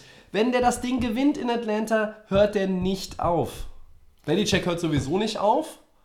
Ja, der hat, glaube ich, immer noch mega Bock, auch wenn man ihm das nie ansehen würde. Äh, Aber ich sage dir, Brady würde mit dem Sieg nicht aufhören. Ich glaube, die würden vielleicht nach dem siebten aufhören. Nach dem siebten. Also ich. Solange, pass auf, Ja, glaube, Max, sind wir, uns, sind wir uns einig, wenn wir sagen, solange Bill Belichick der Headcoach ist und solange Tom Brady der Quarterback ist, gehören die Patriots immer zu den potenziellen Kandidaten für eine Super Bowl-Teilnahme aus der AFC. immer. ja- Sind wir uns da einig? Natürlich, das fängt ja schon Offseason an, ja. Gut. Es hört eigentlich auf, wenn die, ähm, wenn der Super Bowl wieder äh, endet, an dem leider dann wieder, dann ist eigentlich quasi schon wieder auf dem nächsten Tag schon wieder Patriots können darauf folgen. Ge gehören, gehören, Gehören zum wieder Favorit in den, in den in, Wettbüros, äh, wahrscheinlich zumindest zu den Top 4, Top 5 Teams. Auf jeden Fall. Ähm, ob sie es gewinnen oder nicht. Die Saison war jetzt natürlich jetzt, keine Ahnung, das hatte kein, war nichts Record-Breaking-mäßiges wie 2-7 mit Randy Moss, äh, als es die, die vielleicht beste Offense aller Zeiten gab. Ähm, das war jetzt nichts, äh, wo, wo irgendwie super viele Star-Player, äh, abgesehen von Brady und Gronk in dem Team sind, die die äh, exorbitante Statlines in dem einen oder anderen Spiel hinzaubern. Ähm, die, die Kultur des Angriffsspiels hat sich auch verändert. Ein bisschen äh, äh, weg von dem Passlastigen, mehr hin zum Ausbalanciert mit starken Running Backs. Starke Running Backs hatten sie schon Apropos immer, stark, sie hatten ja. nie einen Featured Back. In Sonny Michel ist da aber offenbar auch einer, der diese Rolle mal einnehmen könnte äh, und das ja auch schon zum Teil gemacht hat. Also das ist alles so, das riecht jetzt nach so einer Saison so, so ein bisschen auf, auf leisen Sohlen, ne? Haben sie sich da äh, Schritt für Schritt und jetzt sind sie wieder da, wo sie eigentlich äh, am Ende ja von allen Experten wieder äh, vorher schon gesehen wurden. Nicht von mir. Und ich habe sie auch kritisiert und ich muss mir jetzt auch die Instagram und äh, Twitter und Facebook-Videos und was auch immer alles Komm reinziehen. rum, ja. Und äh, ich äh, ertrage es, weil ich habe sie kritisiert. Sie dürften mir jetzt den Stinkefinger zeigen, also den sprichwörtlichen, wie du es jetzt eben meintest. Ist halt so. Ich habe es euch ja vorausgesagt. Gerade wieder diese, diese Underdog-Spieler bei den, bei den Patriots. Und da ist dann wieder ein Philipp Dorset, ich sag's immer ganz gerne, ist so einer meiner Lieblingsfavorites. Wieder ein Touchdown gefangen. Hat wieder einen Touchdown gefangen. Ja, ja. Und äh, ja. du hast halt, wie du schon angesprochen hast, drei, ähm, drei Running Backs. Ähm, und ich weiß nicht, ob du das gesehen hast oder ob es ähm, war es Nate Burleson, der ist bei Good Morning Football gesagt, dass Edelman eventuell Hall of Famer hatte er prognostiziert. Ja, das habe ich auch mitbekommen. Bezüglich jetzt wegen den Championships und dass er halt doch so die, die, die Nummer 1 ist, was Receiving Yards und sowas angeht. Das ist ja auch was, was genau zu dem passt, was ich gerade gesagt habe. Ja, Du ja. hast ja, abgesehen von Brady und dann, und dann Gronk, ähm, da ist jetzt vielleicht nicht so viel Material, äh, ist ein blödes Wort, aber es sind- also sind nicht so viele Kandidaten, ist vielleicht besser formuliert, wo du sagst, die haben auch mal so eine bronzene Büste dann in Camden in der Hall Ja, of Fame stehen. genau. Äh, Edelman ist sicherlich ein Kandidat, über den man diskutieren kann. Ähm, Hat Vielleicht müssen wir noch mal einen vergleichbaren Receiver in den nächsten Jahren sehen und vielleicht wird er kein First Ballot Hall of Famer nach seinem Karriereende, aber vielleicht wird er irgendwann später noch reingewählt, weil man dann feststellt, 10, 20 Jahre später, so einen Typen wie den Edelman, die gab es zwar noch mal, aber die waren nie so gut. Nicht mit den so vielen Titeln wahrscheinlich auch. Ne? Das, also ja, könnte schon irgendwie sein. Ich fand es nur interessant, dass er das gesagt hat. Ja. So Unrecht hat er nicht. Ja. Ähm, ja, deswegen. Wir, wir müssen noch mal ein bisschen Genau. auch, auch äh, darauf eingehen, warum eigentlich die äh, Patriots in den, in den Playoffs jetzt wieder so gut sind. Wir haben ein bisschen was rausgesucht, ähm, eine Statistik, äh, also da bin ich ja fast vom Sofa gefallen, als ich die am, am Montag äh, mir angeguckt habe. Brady hat in den Playoffs 90 Pässe geworfen. Das klingt jetzt in zwei Spielen, das ist schon in zwei Spielen nicht wenig, Nö. aber äh, daran, das soll jetzt nicht die entscheidende Zahl sein, die entscheidende kommt jetzt. Er hat null Sex kassiert. Null. Null. Das Diese Offensive Line hat gegen Ja. die Chargers und gegen die Chiefs keine, keinen Quarterback-Sack. Gegen Ingram und Bosa nicht und Eine Woche später gegen die Chiefs, die die meisten Quarterback-Sacks aller NFL-Teams in dieser Saison hatten, keinen Quarterback-Sack zugelassen. Das ist das Faszinierende, weil das hatten wir ja eigentlich so als Schwachstelle gesagt, weil in der Saison ist das häufig mal vorgekommen. Also, dass die, dass die O-Line die Leute durchgelassen hat, Ja. Brady gesackt worden ist, weil wir ja genau wissen, dass Brady nicht der Athlet ist, der sich lösen kann, sondern Ja, er braucht eine richtig. starke O-Line, Ja. um überhaupt an die Pässe zu. Aber genau das ist jetzt passiert. Da wurde wieder extremst wieder äh, äh, kurz vor den Playoffs wieder gearbeitet, schon in, äh, im Background. In Schrauben gedreht. Genau, an den Schrauben gedreht. Ähm, vielleicht äh, gerade auch in der Bye Week, wo wir ja schon gesagt haben, äh, du vernichtest quasi die Chargers. Ja. Ähm, wo wir gesagt haben, Das die Schlachtung. äh, machen das, ähm, wir gehofft haben, die, die machen das, aber es war eine, es war eine wirkliche Vernichtung. Ja. Und das hat man in der O-Line gesehen. Äh, und das haben sie jetzt wieder fortgeführt und du machst es gegen beide. Jetzt bin ich einfach nur ultra gespannt, wie das einfach dann gegen die Rams aussehen wird. Weil wir, Da kommen wir gleich genau, zu. Kommen wir gleich in, zu. in, der ersten, in der ersten von äh, Genau. von zwei großen Super Bowl Previews Ja. äh, bei Death Game. einfach unglaublich, was diese Franchise, wie sie das alles lösen richtig. können. Ne? Also Zu, zur O-Line auch nochmal, Max. Äh, Ja. Also die haben Nate Solder verloren in der Free Agency, der ist gegangen. Der äh, Star Left Tackle, wenn man den dann auch äh, so bezeichnen darf. Äh, Und dann draften sie einen Isaiah Wynn mit einem First-Round-Pick. Lustigerweise mit dem Pick, den sie von, der Rams, von den Rams für den Brandon Cooks Trade bekommen haben. Und der reißt sich die Achillessehne in der Preseason. So. Und die bauen die O-Line wieder um. Alles nicht nach Plan. Und dann hat die tatsächlich auch irgendwie so äh, leichte Ähnlichkeit mit einem Schweizer Käse hin und wieder gehabt. Und jetzt ist die wasserdicht. So. Und kein Quarterback-Sack in diesen zwei Spielen gegen diese Defensive Lines. Die Chiefs, klar, keine Top-Defense, keine Frage. Aber die Kollegen um Chris Jones, äh, die haben wirklich die meisten Quarterback-Sacks äh, in dieser Saison aller 32 Teams gehabt. Wahnsinn. Und Brady geht nicht zu Boden. Das ist halt schon ein entscheidender Schlüssel meiner Meinung nach. Ähm, und noch ein Fun-Fact: hau raus. Brady spielt seinen neunten Super Bowl in äh, dann knapp anderthalb Wochen. Das sind mehr als elf Franchises in der NFL zusammengespielt haben. Die Jets, Lions, Saints, Texans, Cardinals, Chargers, Jaguars, Titans, Bears, Browns und Buccaneers kommen zusammen auf acht Super Bowl-Teilnahmen. Das ist doch nicht Das- normal. Das ist nicht normal, aber das ist einfach, wie gesagt, eine ist Ausnahme. Goat, und das oder? Ist einfach, es ist, es ist Goat. Ja. Also, Ja. viele sehen ja immer noch Joe Montana, aber Nein, ist es nicht mehr so. nein, schon lange nicht. Schon lange nicht mehr. In meinen, äh, meinen Augen nicht. Ja. Die, Also, ist andere Zeit, sag ich mal, klar, ist eine Ja. andere Zeit, aber Ja, wenn ich wie- das einfach sehe, wie, wie, wie drumherum das auch alles ist, ist Tom Brady einfach am Maximum. Also, Ja. äh, das, das Krasse ist einfach bei ihm, es geht immer noch mehr. Also es ist nicht nur, dass Ja, es das. Ende ist. Ja, Also ja, man ja. denkt immer noch so, okay, jetzt ist aber, ne? Jetzt ist. Nee, es ist nicht. Jetzt ist nicht. Es, ist, es geht weiter mit dem Mann. Und das ist einfach, muss man den Hut vorziehen. Es ist einfach der krasseste Quarterback, den diese NFL je gesehen hat. Im Moment. Das ist äh, Ja. vollkommen richtig. Und der krasseste Coach womöglich, den die NFL je gesehen hat, ist Bill, der Imperator, Schrägstrich Hoodieman Belichick. ja. Der ja fast einen Gefühlsausbruch in einer Radiosendung, in der Patriots-Radiosendung am Montag hatte. Ich zitiere, ich liebe dieses Team, ich liebe unsere Spieler, ich liebe es, wie sie gespielt haben. Äh, was? Was ist mit dem Mann los? Hab ich noch nie gehört. Ja. Die haben sich, auch- haben sich natürlich auch gefreut wie kleine Kinder. Ne? Also ich glaube, einerseits, äh, weil sie weil sie, weil sie der Under, zum Underdog gemacht wurden jetzt in den beiden Spielen, dass sie viel Kritik auch äh, in der Saison bekommen haben, obwohl sie äh, zum zehnten Mal hintereinander, glaube ich, die AFC East gewonnen haben.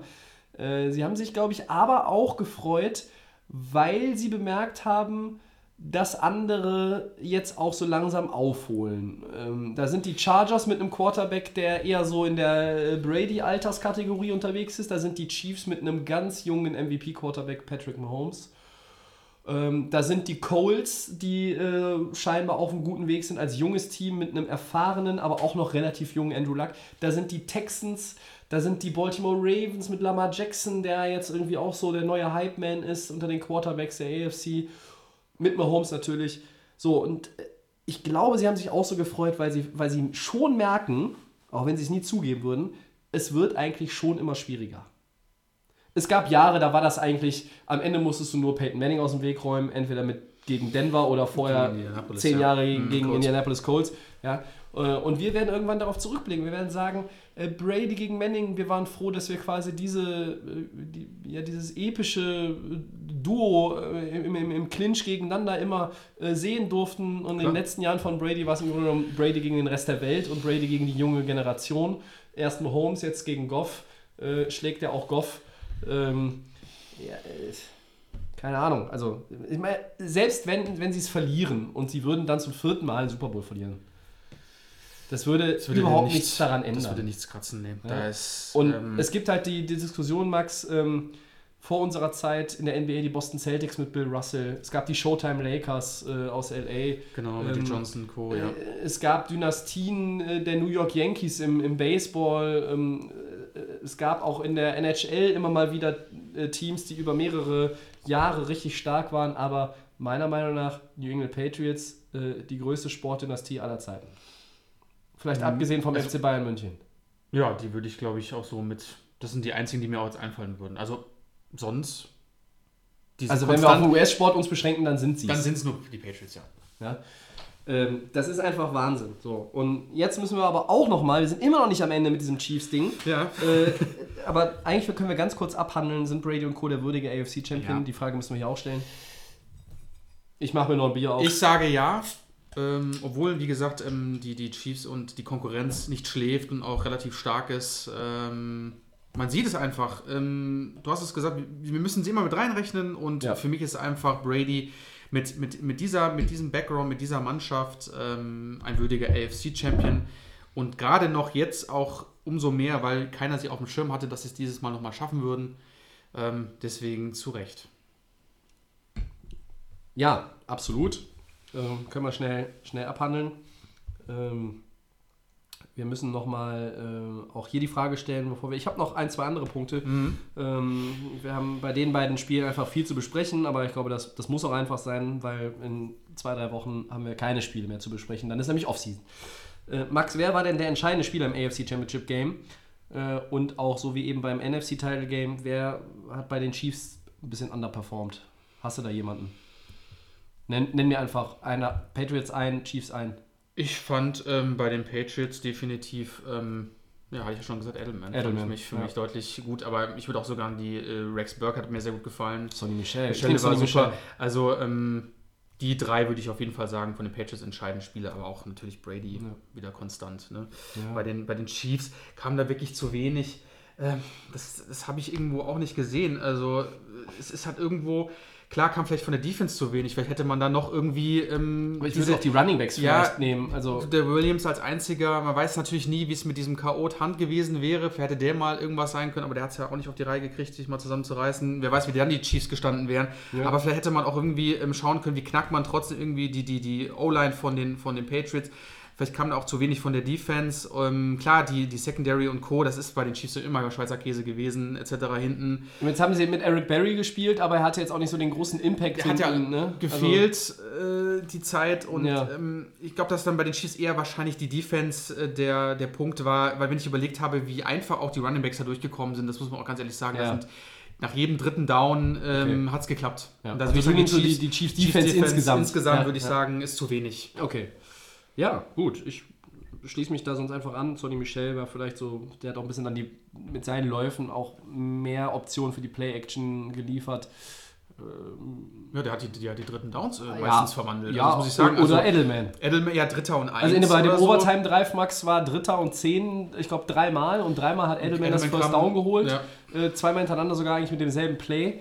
Dann ist der Ähm, Gekronkel nochmal durchgekronkelt. Ja, Ähm, und, und, aber da, ne, und es ist aber nicht zu stoppen. So. Aber ähm, du, äh, wie du ja auch gesehen hast, Tony Romo wieder, ähm, Ja. wieder on fire, äh, Ja. hat wieder alles vorausgesehen. ja, ich setze mich auch bei, Also der, bei der Pressekonferenz auf jeden Fall bei Romo an Macht das, weil das ist definitiv äh, einfach unglaublicher Typ, der wusste alles schon im Vorfeld. Also Ja. das war auch in den... Ja, beängstigend. Also beängstigend, ja. Auf jeden Fall. Ja, Ähm, so, äh, wir müssen noch mal, äh, lassen jetzt mal den ganzen statistischen Mhm. äh, Ramsch noch zu den Chiefs einfach weg. Aus Zeitgründen, sonst reden wir hier noch zwei Stunden. Wir könnten auch zu zweit heute locker zwei Stunden, aber das Locker. wollen wir, wir wollen das unterbieten. Wir haben noch ein Ähm, paar Themen. Wir sind einfach auch viel zu häufig über unserer 90-Minuten-Grenze, die wir uns mal so selber gesteckt haben vor vielen, vielen Monden. Äh, weiter geht's aber nochmal hier in Richtung äh, mit äh, hier AFC Title Game. Jetzt habe ich den Faden verloren, da ist er wieder. Äh, Overtime. So, und da war auch nochmal die Frage, die wir bekommen haben über Twitter, äh, was wir dazu meinen, zur Diskussion, ob die Overtime-Regel angepasst werden muss. Anders als bei Saints gegen Rams, hier gewinnen die Patriots den Cointoss. Sie nehmen den Ball, klar, sie scoren den Touchdown, ja. Mhm. Spiel entschieden und die Chiefs haben in der Overtime nicht einmal den Ball gehabt. Das ist die Regel. Muss die vielleicht geändert werden?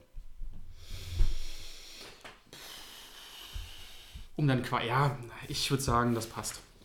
Weil du hast einfach gesehen, äh, wenn die Patriots den Ball haben und scoren, das wäre ja auch andersrum dann genauso für die Chiefs, hätte ja auch so sein können. Also ich finde jetzt nicht, dass man. Das sind übrigens heute Also, schöne ne, Argumente, die also, ich gar nicht habe. ähm, Auch eben bei es, diesen äh, PI-Calls. Das ist ja. Es ist wir haben es nicht ist, abgesprochen. Ja, es ist, es ist das Gleiche. Also, würden die, die Chiefs könnten sich jetzt auch, äh, wenn die jetzt den Ball gehabt und wären den Touchdown gelaufen, dann hätten die Patriots auch sagen können, Ja. ja, äh, wir waren nie im Ballbesitz, können wir vielleicht auch den Ball haben. Äh, da frage ich mich halt, ähm, wo kommen wir denn da hin, wenn ich die ganze Zeit immer nur an die Regeln ändere bei den Penalties, wenn ich die Regeln ändere bei, bei der Overtime oder äh, ob der Kicker jetzt nochmal näher jetzt vielleicht wieder randrücken darf, weil schaffen die ja auch nicht von Weitem die Dinger zu schießen.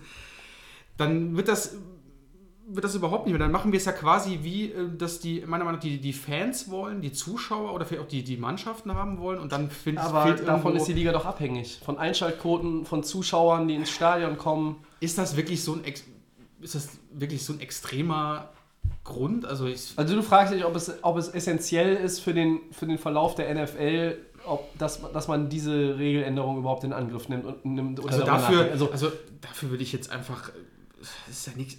Was ist denn mit dem, mit dem College, Max? Also da äh, hat jedes Team in der Overtime Chance- eine, hat auf jeden Fall eine Possession, selbst wenn die ersten den Touchdown scoren. Und da wird es dann ganz oft so gemacht, die, die den Cointoss gewinnen, kicken sogar und gehen starten mit der Defense. Weil die nämlich genau wissen, sie dürfen So, noch mal. Ne, sie dürfen nochmal. Das erhöht dann den Druck. Ähm, das kann man so und Aber so sehen. Aber Jetzt ist die Frage, wäre das ein Modell für die NFL? Ja, Zumindest für die Playoffs? Ist ein gutes Argument, ist nur die Frage, ob dann auch immer alles dann so laufen wird, wie sich das jeder dann vorstellt. Ne?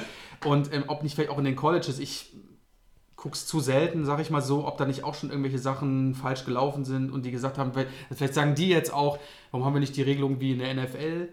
Ähm, also ich finde, könnte man als Alternative mal probieren, aber man sollte nicht irgendwie jetzt ständig irgendwas ändern, nur weil es jetzt einem gerade in den Kram passt, ist meine Meinung. Gut.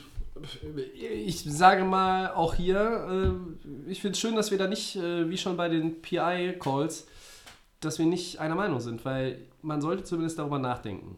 Und ähm, na klar, äh, über die Overtime Rule wird jetzt gerade in Kansas rumgemault, über die äh, Möglichkeit, Strafen oder Nicht-Strafen zu überprüfen, wird gerade in New Orleans und im Großraum äh, drumherum rumgemault.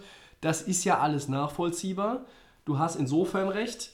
Man kann es ja letztlich auch nicht allen recht machen. Und du hast insofern recht, dass man, dass man einfach auch vielleicht nicht zu viele Veränderungen anstoßen äh, muss. Also so, vielleicht so ein bisschen nach dem Motto, zu viele Köche verderben den Brei, aber ich weiß nicht, ähm, ob man gerade bei der Overtime-Regel und den Playoffs, ob man da nicht irgendwie eine andere Lösung finden muss, weil. Oder man sagt, äh, man, man spielt es aus, die 15 Minuten, keine Ahnung. Ich weiß es nicht. Also auch da, äh, liebe Hörer, äh, hab, bin ich eher dafür, die Diskussion auf jeden Fall zu führen äh, und, und vielleicht auch eine Änderung anzustoßen, aber ich habe jetzt auch hier nicht den, das Rezept für eine, für eine Ideallösung. Also, hm. ich finde das College-Format mit der Overtime vielleicht für die NFL äh, zumindest denkbar. So. Als Alternative, ja, wenn jetzt, sagen wir mal so ist, schreien jetzt wirklich alle und alle Ja, du bist halt, das, das Argument natürlich, Max, ist, du bist abhängig, wie die Münze des Schiris fällt beim Cointoss. Davon bist du abhängig, wenn es ja, und dumm das ist eine läuft. Chance von 50-50. Und äh, dann, kann Ja. ich, dann können die Mannschaften immer noch entscheiden, was sie machen. Klar gehe ich dann mit dem Ball und versuche halt dann den, den, den Score zu machen. Äh, also ich kann mir auch nicht vorstellen, dass es jetzt irgendwie auf, klar ist das alles abhängig von den Teams und von den Fans und auch sehr viel, aber Ja. Gucke ich jetzt weniger Football in Anführungsstrichen oder gehen Leute weniger dahin, nur weil es jetzt die Overtime, da Fehlentscheidungen gibt etc. Oder ist es halt von den Teams Kann her, man kann, sehen. kann man, ähm, Hast du, ja, bringst du durchaus ein Argument. Ich ja, Also mich, also mich als Fan, nur weil, klar, wenn man dann immer auf der Seite des Verliererteams ist und man hat dann diese Situation, dann ist immer äh, Schreien groß. Wahrscheinlich würde ich dann auch sagen, wenn Miami jetzt irgendwie diese Situation. Aber man muss auch da mal, irgendwann muss man auch mal durchblicken und sagen, hör mal zu, das gehört zum Sport dazu. Und das habe ich ja öfters jetzt schon erwähnt. ja. Zum Thema Fehler werden gemacht äh, und das sind ja dann auch menschliche äh, Dinge. Genau das Thema. Wollen wir Äh, vielleicht machen noch du mal- und ich. ja. Und ähm, das wird auch jedem Ref passieren. Klar gucken da immer noch ein paar Leute mehr, auch an den Seitenlinien Mhm. sind da überall positioniert. Ähm, Ja. Ich abschließend vielleicht zu dem Thema nochmal, äh, also in dem Rams-Saints-Game gab es zum Beispiel auch bei einem Drive der Rams einen klaren Griff ins Gesicht Git- Gitter von, von Goff. Stimmt. Wurde auch nicht gegeben. Also ähm, es ist nicht so, als wären da die Rams dauerhaft bevorteilt worden wären. Und in dem äh, AFC-Title-Game gab es auch einige Calls, die sehr merkwürdig gelaufen sind. Da gab es eine Pass-Interference gegen Ken, äh, eine äh, Roughing the Passer gegen Kansas City. Das war, Freunde der Patriots, aber mal weit weg, ja. garantiert kein Das war kein Roughing the ja. Passer. Und Und es es, gutes Beispiel. und gutes es Beispiel. gab auch noch ein, zwei andere Calls, dann auch mit den Reviews, äh, die sind dann zugunsten der Patriots ausgegangen. Das hätte man dann auch anders entscheiden können. Äh, Gerade wenn man bedenkt, wie die Ausgangslage und der, und der Call auf dem Feld gewesen ist. Aber äh, wir könnten jetzt hier auch noch vier, fünf Stunden sitzen und fast jedes Play irgendwie auseinander dividieren oder jedes schrittige Play. Es würde sich an den Ergebnissen nichts mehr ändern. Nein, ne? das steht Also, fest. So, ne? Und, die ähm, Patriots sind im Super Bowl und die Rams sind im Super Bowl und die Ja. anderen äh, schicken noch ein paar Leute zum Pro Bowl.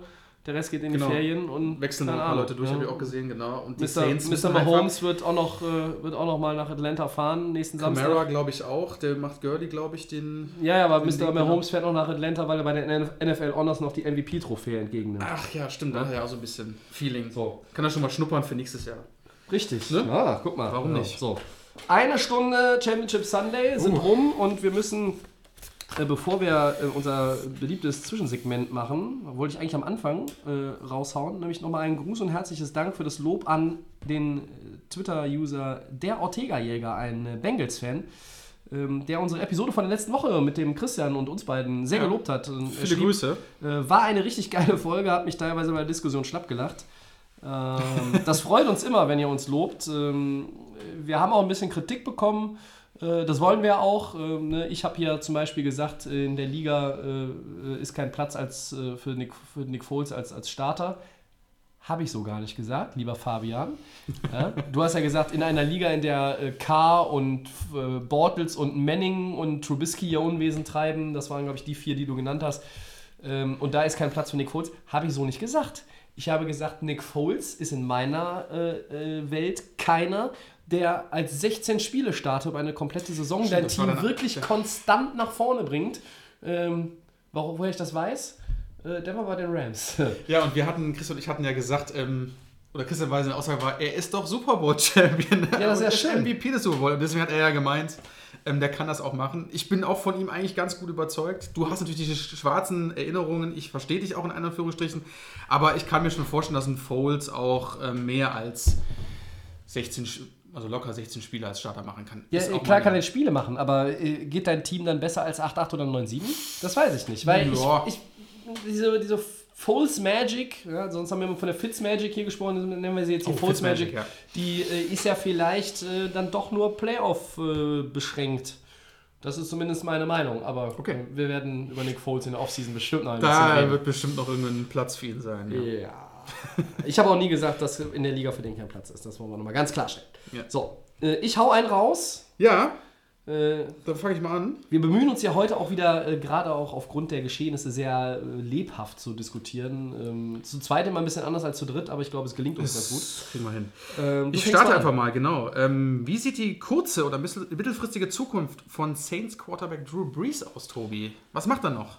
Ja, der hat ja gesagt, 2019 will er eigentlich zurückkommen. Das wäre seine 19. Saison. Und äh, er ist ja jetzt 40 geworden, ähm, vor einer Woche, glaube ich. I feel, feel pretty positive, hat er gesagt. Ja, der kommt zurück. Äh, und äh, wenn ich einen raushaue und zu Drew Brees sage ich, der spielt noch drei Jahre. Ja, da gehe ich ein bisschen weniger. Ich sage, er spielt. Das ist nicht Over-Under hier. Ja, ich sage, ähm, Drew Brees wird auf jeden Fall 2019 kommen. Ähm, vielleicht klappt es ja beim dritten Mal, das ganze Dilemma in New Orleans. Ähm, Aber ich glaube, wenn es da nicht funktioniert, ist er, macht er ein Jahr und das war es dann auch, glaube ich. Also, dass er drei Jahre gebe ich nicht. Also, ich sage, hau einen raus, nur maximal macht er noch ein Jahr. Ähm, selbst wenn er jetzt irgendwie, äh, also beim Super Bowl ist ja, Championship das ist ja jetzt klar. nichts Außergewöhnliches nach Genau. seiner Ankündigung. Also, wenn du eine raushauen willst, also musst du jetzt Dann muss sagen, ich ein bisschen erhöhen, ich okay, hau einen raus, er spielt noch raus. ein Jahr und wird MVP. Oder Ähm, ah, ich ich habe gerade leider nämlich. Ja, okay, ähm, dann mache ich es so. Er spielt noch ein Jahr und er wird in den Super Bowl kommen. das Mit, mit Ansage ähm, bin ich von überzeugt, die lernen aus den Fehlern und ich glaube, alle guten Dinge sind drei und das könnte diesmal Okay, den Push geben. Genauso ist machen wir's. das klingt gut. Ja. Äh, dann habe ich noch einen für dich. Äh, wie oft werden die Chiefs mit Quarterback Patrick Mahomes in den kommenden Jahren noch ins AFC Championship Game kommen? Dieses Jahr, zweite Saison, Mhm. erste volle als Starter, erstes AFC Title Game. Wie viele wird Patrick Mahomes erreichen? Ich hau raus mit dreimal. Also das ist, glaube ich, eine realistische Zahl. Ähm, mit dem Team, was wir jetzt sehen, die ähm, werden noch ein, werden uns, glaube ich, auch in der Offseason bestimmt noch überraschen mit irgendeinem guten Move. Bin ich von In der überzeugt. Defense bestimmt. Bestimmt in der Defense, aber auch, denke ich mal, in der Offense ähm, könnte man noch irgendwie was dazu bauen. Und ich gebe, dass er bestimmt noch dreimal das machen kann mit denen. Ich, Also sage, ich sage, Patrick Mahomes wird noch fünf weitere AFC fünfmal? Title Games in seiner Karriere spielen. Und ich sage, dass er zweimal auf jeden Fall den Super Bowl erreichen wird. Wow. Das ist mal eine Ansage, ja. Also, So passend zum Titel des Segmentes. ja, raus ein raus, ja. Bin ich immer noch zu, äh, zu zurückhaltend. Ähm, ja, nächstes Thema. Welches NFL-Team könnte 2020 nach einer langen Durststrecke endlich mal wieder in den Super Bowl einziehen? Tobi, Ja, wir haben ja, glaube ich, ein paar Kandidaten aufgeschrieben, die eventuell. Da sage ich die Texans. Die äh, gibt 17 Jahre, die waren noch nie drin. Nächstes Jahr sind sie mal fällig. Ich hätte jemand anders gedacht, dass du jemand anders sagst. Ja? Und zwar die Jungs aus Indianapolis, habe ich eigentlich gedacht. Ja. Dass du die, obwohl die, so lange ist es nicht her, dass die Colts. äh, Darüber reden wir äh, in der Offseason. in der Ostseason. Ja, Ja, genau. Ich sage jetzt einfach mal die Texans. Ja, dann gehe ich doch mal mit ähm, mein Geheimfavorit war das ja mit den Bears. Oh, ja, okay. Ich denke, dass die Bears ähm, Zwölf Jahre warten die jetzt schon. Das letzte Mal war, glaube ich, geht mit äh, Rex, Gro- Grossman. Rex, Rex Grossman. Das Rex war, war Grossman. 2003 oder so? Ich glaube schon. Viel. Super Bowl 40 war das, ne? Ja, irgendwie so, ne? 2,6? 2,6 kann Ja. sein, ja. 2,6. Ähm, dass die, die, die Bears ist auf jeden Fall mein Tipp. Ähm, Potenzial ist da, Offense muss jetzt nur gesteigert werden, Defense ist schon brutal. Also finde ich, ist für mich ganz Okay. klarer Favorit auch in der NFC. Oh, klingt doch gut. Ja. Ja, ich hau ihn raus. So ging das äh, mal auch richtig schnell mit dem Raushauen. Und äh, ja, wir sind jetzt an dem Punkt, wo wir immer auf das Spiel in der nächsten Woche blicken. Das Spiel, auf das wir blicken, ist aber erst quasi, ne? also in dieser Woche blicken, so muss ich es ja formulieren, es ist aber erst in der nächsten Woche, jetzt habe ich es richtig.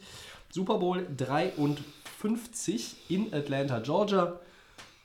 Rams gegen Patriots. Unsere erste Einschätzung zum Finale der NFL-Saison. Max, wer ist der Favorit? Welche Matchups könnten entscheidend sein?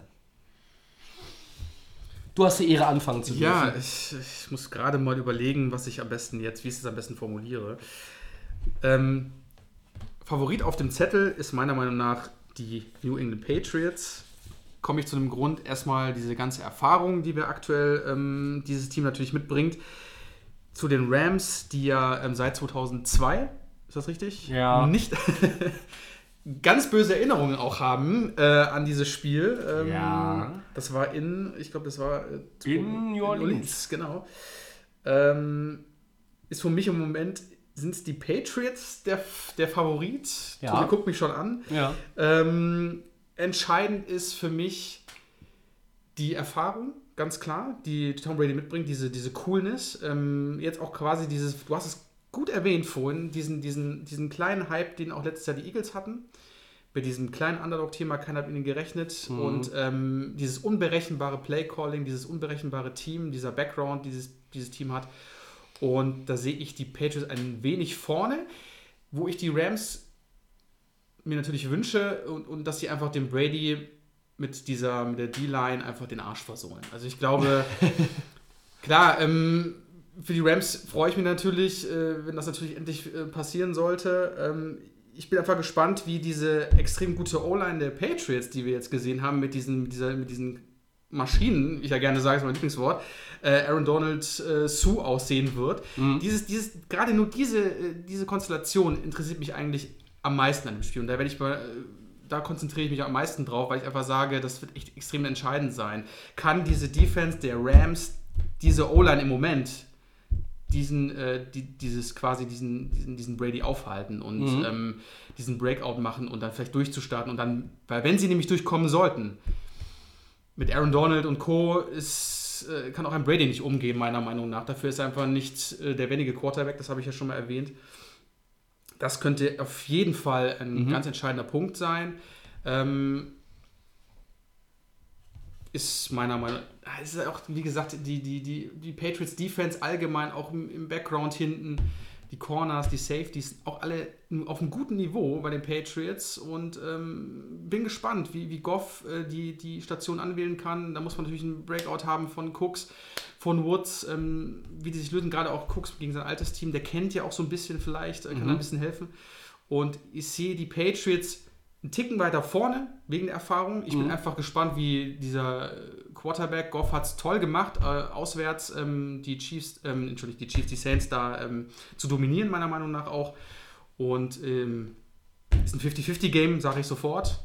Aber Favorit ist im Moment, sind die Patriots allein wegen der Erfahrung und wie Dann gefährlich sie dann ist es doch kein 50-50-Game. Ja, es ist ein knappes 55. Du weißt schon. Okay, ich, ich verstehe. Ähm, und ähm, im Moment sind einfach die Patriots von der Erfahrung ähm, der Favorit, meiner Meinung.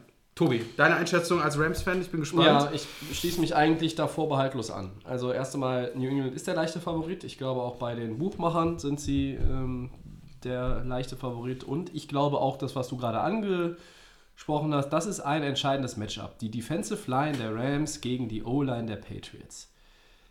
Wenn Brady auch im dritten Playoff-Spiel dieser Saison nicht gesackt wird, darf er am Ende zum sechsten Mal die Vince Lombardi Trophy in den Händen halten. Da gibt es, glaube ich, keine, keine Frage, weil wenn der, wenn er Zeit hat, dann ne, äh, tearing some defenses apart. So, also das heißt, er, äh, wenn er Zeit hat, äh, ist er immer noch in der Lage, äh, und, und wenn, wenn nicht er, ähm, jede Defense Stück für Stück auseinanderzubauen.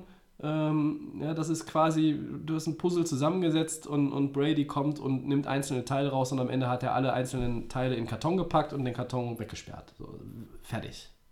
Ofen aus.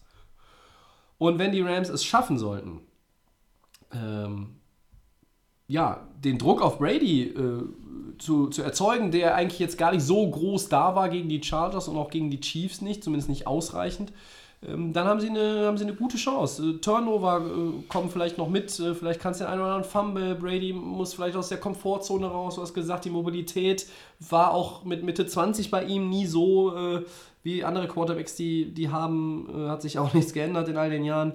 Äh, in, in wie vielen? 19 Jahren? Das ist ja unfassbar. So, und, und wenn sie äh, dann vielleicht auch den Druck erzeugen, dann, dann geht vielleicht auch mal ein Pass unsauber raus, so wie in der Overtime von Breeze. Ja? Ja. Dann kannst du auch mal irgendwie einen einen Turnover. Die Rams brauchen Turnover, die brauchen Druck und die brauchen Turnover. Aber ein anderer Faktor, der ist aus Rams Sicht vielleicht meiner Meinung nach noch entscheidender. Und das ist Todd Gurley. Der, du hast es vorhin mal erwähnt, schon am, am Rande, gegen die Saints fünf Touches hatte. Er hatte diese Interception äh, eigentlich verschuldet, äh, die dann die Saints im ersten Quarter auch zu Punkten umgemünzt haben. Ähm, er war ja verletzt in den Spielen ähm, am Ende der regulären Saison, hat gegen Dallas ein gutes Spiel gemacht. Da hat er, haben er und CJ Anderson beide über 100 Yards am Boden erzielt. So, und jetzt hat er fünf Touches. Er hat, glaube ich, äh, eine Reception für drei Yards und er hatte vier äh, Carries für zehn. Das ist ein Witz. Äh, Das ist äh, die äh, schlechteste Anzahl an Carries in seiner Karriere, glaube ich. Ähm, äh, Ich habe mich zwischendurch gefragt, ist er verletzt? Was ist es? Ähm, Und er hat dann hinterher nur gesagt im Interview, I played sorry. Also er hat eigentlich Mist gespielt. Und Genau, deshalb, er war nicht verletzt.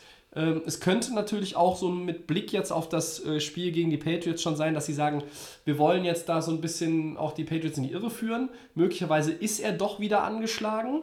Äh, da muss man jetzt mal abwarten, die ersten Injury Reports, die ersten ähm, äh, Berichte von den, von den äh, Trainings ähm, der Rams. Die werden ja diese Woche alle noch in ihrer äh, gewohnten Umgebung, äh, die einen in Kalifornien, die anderen in Massachusetts trainieren. So, und Gurley ist aber der Faktor. Das ist der reigning Offensive Player Of the of the Year in der NFL.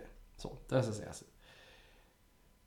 Der Mann war so auch, auch als bei den Rams halt, bevor sie diesen Kleinhänger hatten, in der äh, zweiten Saisonhälfte oder sagen wir mal im, im letzten Saisonviertel oder Drittel, war er auch noch so ein bisschen in der MVP-Diskussion mit drin.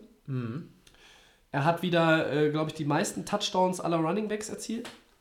Und ich möchte, oder, oder äh, ja, ich möchte als Rams-Fan in Atlanta natürlich äh, Todd Gurley in, äh, in, in Top-Verfassung sehen und äh, ich weiß nicht, entweder war er, war er irgendwie vom Kopf her nicht bereit für dieses Spiel gegen die Saints ähm, oder vielleicht war er tatsächlich angeschlagen. Also wenn Gurley fit ist, ist das auch der Schlüssel. Ein fitter Gurley, ähm, der ja, seine Normalform bringt, ist für die Patriots eigentlich kaum zu kontrollieren, meiner Meinung nach.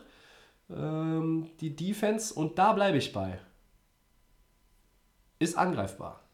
Diese Defense ist angreifbar. Es haben sich alle gesteigert, wenn ich sehe, wie ein Stephen Gilmore als Corner äh, spielt. Das ist wirklich stark, Respekt dafür. Aber die Defense der Patriots ist angreifbar. Und, und Gurley, du brauchst einfach diesen dominanten Running Back. CJ Anderson spielt quasi gerade, äh, ja, ich sag mal, den Monat seines Lebens. Von der Saison kann ja keine, keine Rede sein.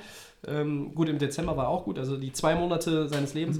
Aber wenn Gurley 100 Pro fit ist, dann eröffnet das auch ganz andere Möglichkeiten. Du musst halt noch mehr auch äh, den, den Run kontrollieren als Patriots. Mit Play-Action-Pässen könnte, könnte Goff dann auch wieder mehr auf Robert Woods äh, gehen, Josh Reynolds. Ich vermisse Cooper Cup wirklich extremst äh, in dieser Rams-Offense seit Wochen. Aber der wird für den Super Bowl ja auch nicht zurückkommen, weil er verletzt ist. Und ähm, mit Gurley eröffnen sich nochmal ganz andere Möglichkeiten. Es kommt eine andere Dynamik rein. Es kommt eine andere Dynamik rein. Er hatte ja auch in dem Interview gesagt, es war seine Schuld, aber man hat deutlich gesehen, dass es ja, ähm, er hat es auch erwähnt, dass es ja ein Teamsport ist, dass man, wie gesagt, jede Position zählt. Trotzdem äh, sagst du auch richtig, ist es ein entscheidender Faktor. Du brauchst ihn einfach zu 100 Prozent, Ja. um wirklich diese, die, diese, diesen, diesen, dieses erfahrene Team ähm, zu stoppen. Ähm, klar, wir kümmern uns eigentlich quasi nur um diese O-Line und D-Line, weil ähm, das ist wirklich, glaube ich, der Knackpunkt. Ähm, das hat man in der Saison auch gesehen, dass Brady dann angreifbar ist, wirft dann auch raus und etc. Aber du musst halt dann als, äh, wenn du dann in der Offense bist, musst du halt dann auch kontern und ähm, du musst halt einfach schauen, dass du mit dem besten Mann, den du hast, das ist einfach nun mal er Ja. in der Offense, Ja. ähm, da muss 110, 120 Prozent kommen und äh, wenn nicht jetzt, ne? Also wir hatten es gesehen, er hat ein bisschen gestruggelt. Klar, ähm, ist auch nicht 100% fit, aber ähm, das ist halt für ultra wichtig für die, für die Rams, um diese Option zu haben, ähm, um diese Defense, die ja extrem stark geworden ist wieder von den Patriots, gerade zum Saisonende hin, ähm, um dann irgendwo eine Antwort zu setzen. Auch gerade, auch wenn wirklich äh, du an der Red Zone bist, dass du die Dinger machst und nicht am dritten Versuch dann scheiterst. Ja. Weil im, äh, das werden die Patriots dir nicht äh, verzeihen, weil die werden dann eiskalt zuschlagen. Und wir haben diese Red Zone-Themen schon gesehen, Seahawks etc., ähm, wo der Ball noch gepickt, da war das Spiel zu Ende. Und Ja. ähm, da ist halt ein Girlie, genau in der Red Zone, vielleicht der richtige Mann, der den Ball safe in der Hand hat und der diese Yards dann auch läuft und dann in die Zone läuft. Weil, wie gesagt, Patriots in der, in der Red Zone zu werfen, äh, ist gefährlich. Die Patriots picken das Ding meistens. Das haben wir schon so oft gesehen. Das ist eine extrem gefährliche Situation. Deswegen brauchst du Girlie bei solchen Situationen, damit du dann die Punkte machen kannst, weil sonst es können, dafür ist die, die, die Receiver-Talent okay, aber auch nicht das Maximum. Ja, ja das, ist ein, ist ein wichtiger Punkt, den du ansprichst. Ich glaube, dass äh, jede Möglichkeit, die sich bietet, die du dir selber erspielst, wo du die Patriots mal in, eine- in Bedrängnis bringst oder vielleicht auch mal von kleineren Fehlern der Patriots äh, ähm, dann profitieren kannst, da musst du die Situation, da musst du da sein und musst, musst, diese, musst die Situation nutzen und die Fehler ausnutzen. Ich glaube nicht, dass die, dass die ein Perfect Game irgendwie pitchen können, die, die Patriots. Also, äh, die werden, werden sicherlich den einen oder anderen Fehler machen. Brady hat gegen die Chiefs auch zwei Interceptions gehabt. So. Ähm, und das ist halt das, was ich die ganze Saison eigentlich gesagt habe. Angreifbar, ja. Wenn es um die Erfahrung geht, müssen wir uns bei dem Spiel äh, keine Gedanken machen. Dann gewinnen die Patriots, äh, wenn das der entscheidende Trumpf ist, gewinnen die Patriots das äh, Double Digit, also min mindestens 10, Punkten Vorsprung. Ja, aber wir müssen davon ausgehen, dass die Patriots genau sich darauf konzentrieren werden. Wir haben es ja gesehen, auch gegen die Chargers, ähm, Running Game der Chargers. Ja, Ja, aber. Klar, wir aber sind auf wenn- keinem Niveau ja, von, von einem Gurley, aber ein Melvin Gordon etc.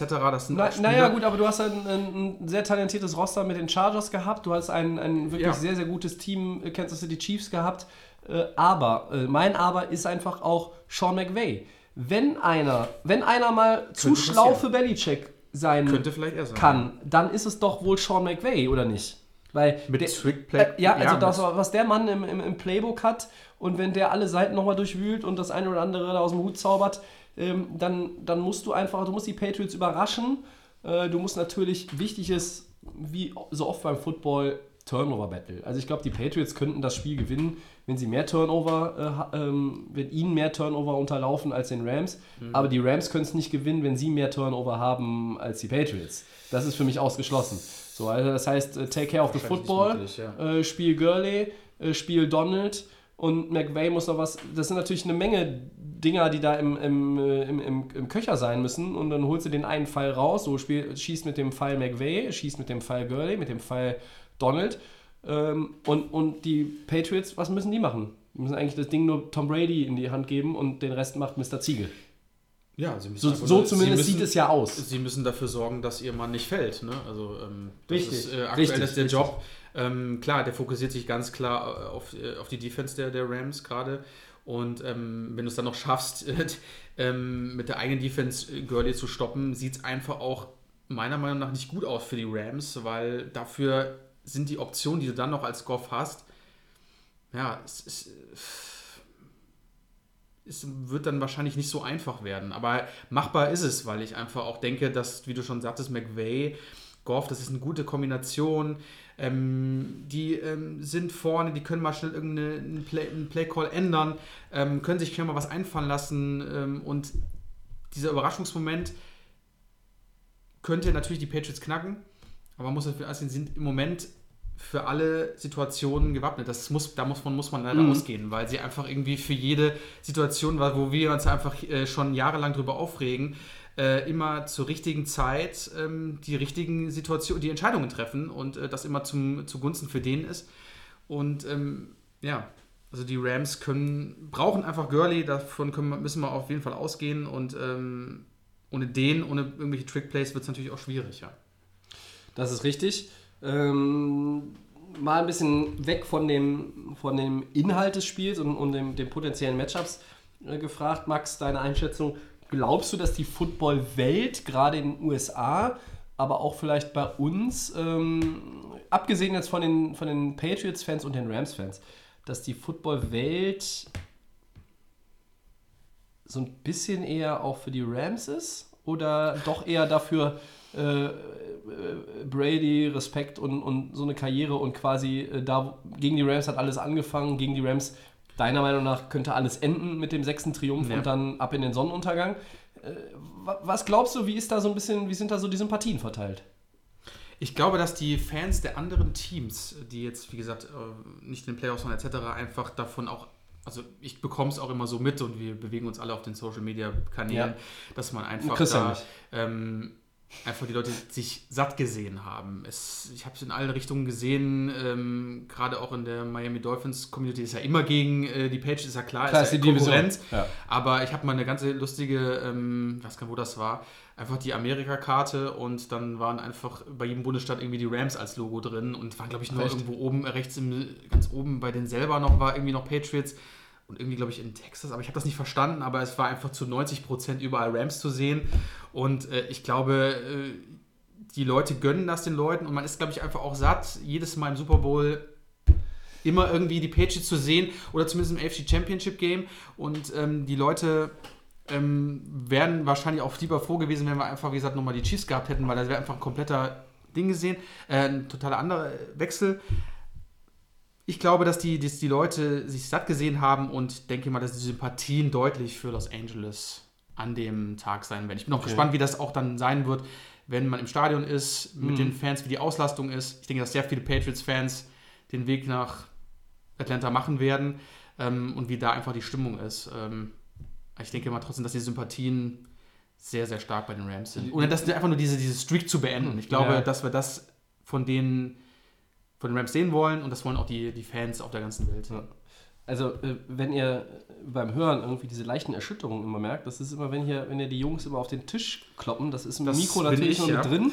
Äh, Ich versuche das selber schon zu minimieren, aber wir kriegen das hier, äh, das bringt die Diskussion einfach mit sich. Ja? Also, wenn wir unser Budget mal aufstocken für den Podcast in nächster Zeit möglicherweise, dann könnten wir theoretisch auch drei von diesen Mikros anschaffen, die hier rumstehen. Oder ein Ähm, Headset vielleicht, das geht auch. Ja, der Christian und ich haben ja mit Headset mal angefangen. Ähm, Ja, vielleicht, aber wenn man hier also, zusammensitzt, ne, ist es, so, sowas, so sowas ist vielleicht gar nicht, äh, gar nicht schlecht, wenn wir irgendwie mal überlegen, ob wir mehr von diesen Mikrofonen holen, damit jeder einfach eins direkt vor der Nase hat. Dann, äh, ja, halt es bei äh, den Hörern auch nicht mehr so im Hintergrund. Aber gut, wie gesagt, ähm, das ist ja alles just for fun eigentlich und äh, wird weder von Pro7 unterstützt noch von äh, irgendeiner Zeitungsgruppe oder äh, ähnlichen ähm, Medienmogulen. Es ist einfach so, wie es ist. Ja. So, äh, aber wir freuen uns ja trotzdem, wenn ihr immer dabei bleibt, auch äh, wenn wir hier immer 90 Minuten euch vollschwallen. Mm, aber ähm, ja. Aber Tobi, deine Meinung wir, jetzt. wir, wir sind noch nicht durch mit der Preview für heute. Genau. Ja, ja, ja, meine Was Meinung. hältst du davon? Die Fans Ich weiß nicht, so ich glaube, dass sie, ich glaube, dass es schon nicht so deutlich alles pro Rams ist. Ich bin ziemlich sicher, dass in Atlanta mehr Patriots-Fans äh, unterwegs sein werden als Rams-Fans. Von der Entfernung her auf jeden Fall. Ja, einfach auch von der Motivation her. Ne? Also die, diese Fanbase der, der Rams, da sind ja so, das ist halt so ein bisschen, das ist so ein bisschen, ich will nicht sagen künstlich erzeugt, aber da sind halt auch nicht mehr, noch? na, da sind auch nicht, nicht mehr viele übrig irgendwie von den, aus den 90ern, bevor die nach St. Louis gegangen sind und äh, bei den Patriots ist es natürlich irgendwie, das ist ja nicht nur eine Dynastie im Team, das ist auch eine Fan-Dynastie. Und ähm, ich glaube, dass die Oberhand im Stadion so gesehen von den, von den Fans in, mit, mit Trikots und Hüten, die wird bei New England sein. Äh, vielleicht hast du recht, die neutrale äh, Zuschauerschaft wird sich schon eher so ein bisschen für die Rams aus, ja. äh, au- aussprechen, aber ja, keine Ahnung. Ich, ich, äh, die Frage stellt man jetzt natürlich dem Falschen, wenn ich sie beantworten soll. Ne? Also, ähm, ja, ich hoffe einfach, dass es von der Stimmung sich die Waage hält, ähm, dass es einfach atmosphärisch gut wird. Ähm, stimmungsvoll sind die Super Bowls immer. Ähm, ich, ich glaube, dass es vielleicht äh, eher so Richtung 50-50 geht, möglicherweise durch die Neutralen, was du gerade als Argument gebracht hast, mit einem mit leicht mehr Leute für, für die LA Rams sein werden, aber Ich glaube, äh, das von, den, von, den, von der reinen Fanbase her vor Ort wird New England eine Überzahl sein. Könnte sein.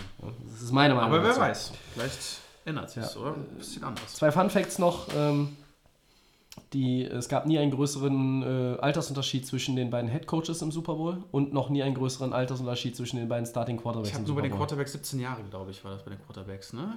Ja, das kommt ungefähr hin. Genau. Ja. Bei den Coaches weiß ich es jetzt gar nicht. Nee, es war, glaube ich, die Coaches oder. Nee, Coaches sind mehr. Coaches sind mehr. Ich glaube, Ja, ich Quarterbacks sind 17 Jahre, das kommt schon 17 hin. müsste, Ja, Goff ist 24. Ja, könnte, ja, müsste passen. ja ähm, haben wir noch was oder äh, sparen wir uns den Rest für kommende Woche auf? Nee. Gut. Sagen wir noch einen Pick. Also haben wir quasi. Äh, ich würde sagen, den, den machen wir nächste Woche. Machen wir nächste Woche.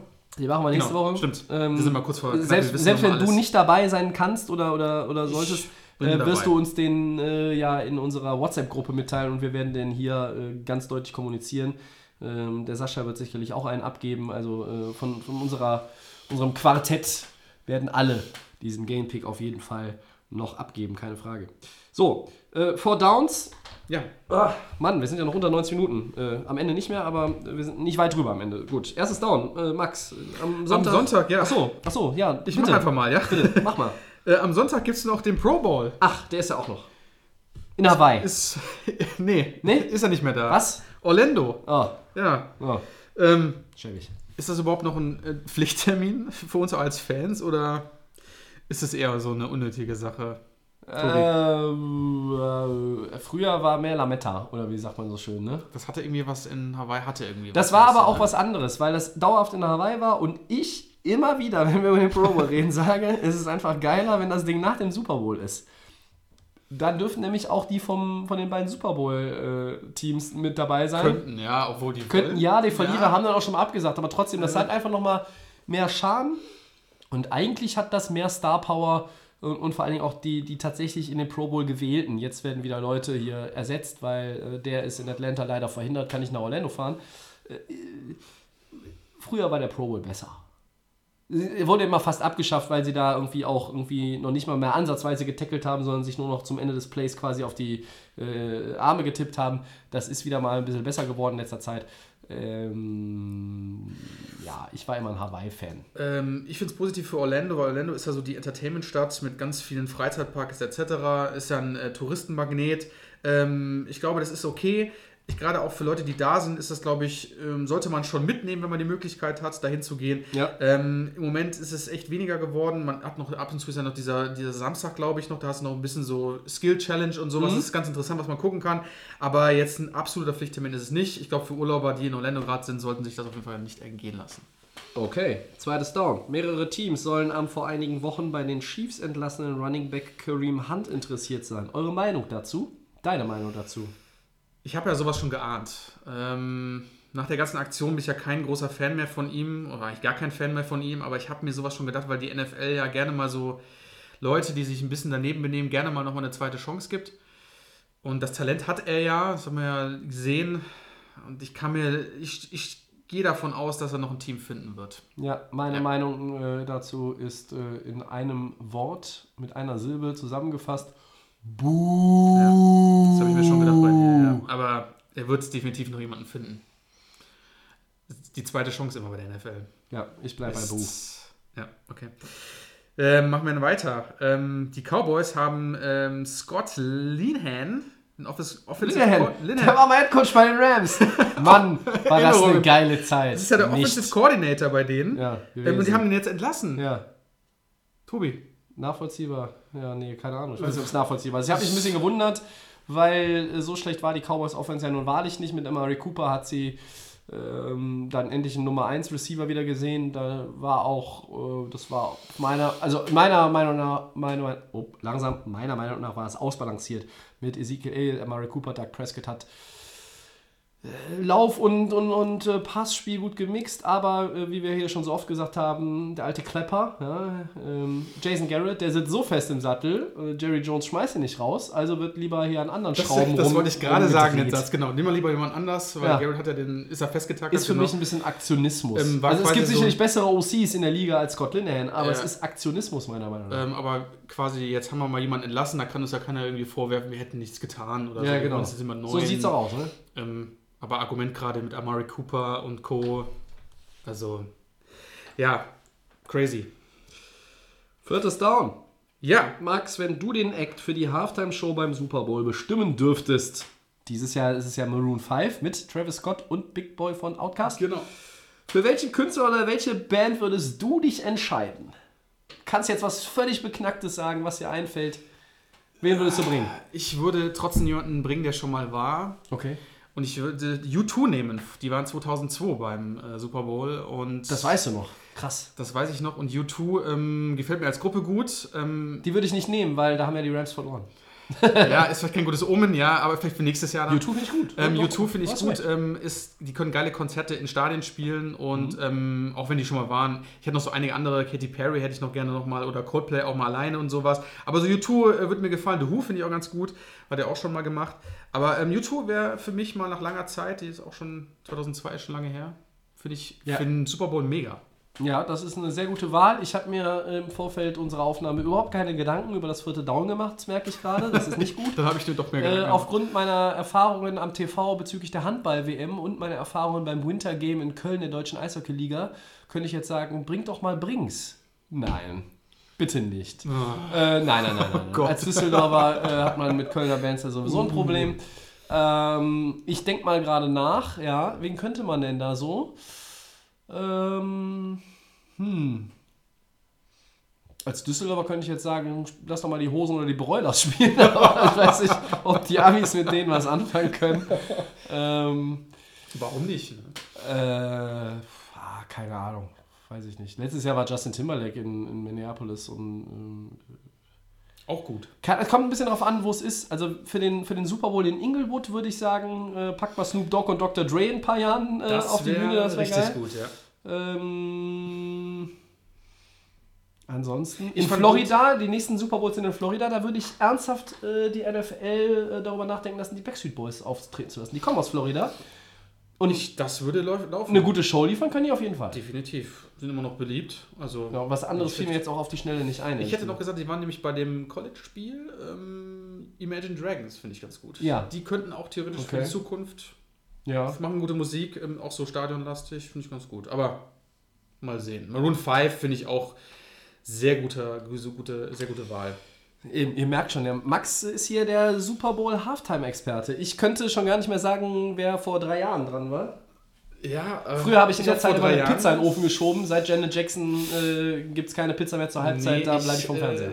Ich gucke mir das an, ja. Und Ja. Äh, bei Katy Perry hat mich schon beeindruckt. Das war fand Sie, ich schon. ist, war, ist glaub das ich, vor drei so Jahren. ein ja. riesen Viech da reingeritten? Also ich, ich wollte nämlich auch in der Halbzeit mal irgendwie was trinken, was zu essen holen, aber ich war schon am Anfang so geflasht, dass ich gesagt habe, Bombe. Das war, glaube ich, auch das Spiel gegen Atlanta, New England war das. Ja. Mir, mir fällt noch was ein. Man könnte vielleicht noch mal diesen, diesen äh, Auftritt von den MTV Awards von damals wiederholen. Mit Missy Elliott, Christina Aguilera, Britney Spears. Ja, warum nicht? Das war, und Madonna. Das war großartig. Wo war nochmal dieser Skandal mit Janet Jackson und Timberlake? Das Äh, war, glaube ich, auch 2003, Super Bowl, wann war das? 2002, irgendwie Keine so. Ahnung. Vier, fünf, ich weiß es nicht. mehr. Irgendwie sowas, ja. Sechs, irgendwie so in den Das Dreh. machen wir besser nicht mehr. Ich, ich weiß es nicht. mehr. Ich habe es nicht nachgeguckt. Äh, Vielleicht lerne ich es für nächste Woche nochmal auswendig. Falls wir Ach. nochmal über die Halftime-Show reden. Ähm, jetzt sind wir am Ende ähm, mit der Ausgabe. Äh, wir persönlich sind nicht am Ende. Wir sind äh, total hyped, wie auch in den bisherigen 95,5 Minuten. Und du besonders, Tobi. Du bist richtig bereit. ja, ja, ja. Ich äh, packe die Koffer am Wochenende Ja. und werde mich am Sonntag nach Atlanta begeben. Und äh, dann wird der Podcast nächste Woche mal wieder äh, über den Atlantik äh, rüber aufgenommen. Ja, Ja, du wir- live wir- vor Ort. Ich bin live vor Ort. Mit allen Facts, mit allen heißen News Mit kannst du einem- uns versorgen. Das werde ich, werde ich tun. Ähm, Super. wir werden euch auch noch auf dem Laufenden halten, wann der aufgenommen wird und hochgeladen wird. Ähm, müssen das noch ein bisschen auch hier mit der Technik regeln, aber da wird uns äh, ja nicht was einfallen. Es ist uns schon was eingefallen, aber das werden wir auch noch der, mit der Umsetzung besprechen. Ja, äh, soziale Netzwerke werden euch auf dem Laufenden halten. At Delay of Game NFL bei Twitter und bei Facebook. Vergesst nicht unseren Blog, delayoff.game.blog. Heute ganz frisch drin mit einem ja, sehr persönlichen Text zu den Rams. Ähm, seht, seht es mir nach, äh, die Einträge, die ersten Einträge sind auch ein bisschen mit der heißen Nadel gestrickt. Ähm, der ein oder andere Blog-Eintrag wird es auch noch zusätzlich sicherlich geben, wenn ich in Atlanta bin für, und während der Super Bowl-Woche. Ja, und ähm, unseren kostenlosen Podcast, das ist keine Überraschung und keine Neuerung, gibt es bei Soundcloud, bei iTunes und bei den Kollegen von The Fan FM. ja, alles weitere nächste Woche mit der ganz großen Super Bowl Preview. Äh, Wir wünschen euch viel Spaß mit dem Pro Bowl, wenn ihr ihn schaut. Viel Spaß, genau. Ich Ich werde ihn vermutlich gar nicht schauen können. glaube wieder 2 Uhr nachts, glaube ich, wieder, ne? 8 Uhr. Ja, ja, vielleicht sehe ich ihn doch, wenn, wenn es am Flughafen alles schnell geht mit der Landung und so. Ja, ich schau mal. Das sehen wir dann. Ich bedanke mich auf jeden Fall bei Max. Vielen Dank, Tobi. Ähm, ja, die Konstellation für nächste Woche wird auch noch eine Überraschung. Schauen wir mal. Und äh, die eine oder andere Stimme von der Opening Night äh, in der Halle der Atlanta Hawks äh, können wir möglicherweise auch einbauen, wenn ich die entsprechende Zeit finde. Das dann alles äh, zu gegebener Zeit und an gegebener Stelle. Wir bedanken uns für die Aufmerksamkeit. Wir hoffen, ihr hattet Spaß und äh, habt euch gut unterhalten gefühlt. Mit fast 98 Minuten Delay of Game. Ähm, Ich gehe schon mal den Koffer raussuchen und äh, das letzte Wort hat der Max. Ja, vielen Dank. Bis demnächst. Ciao.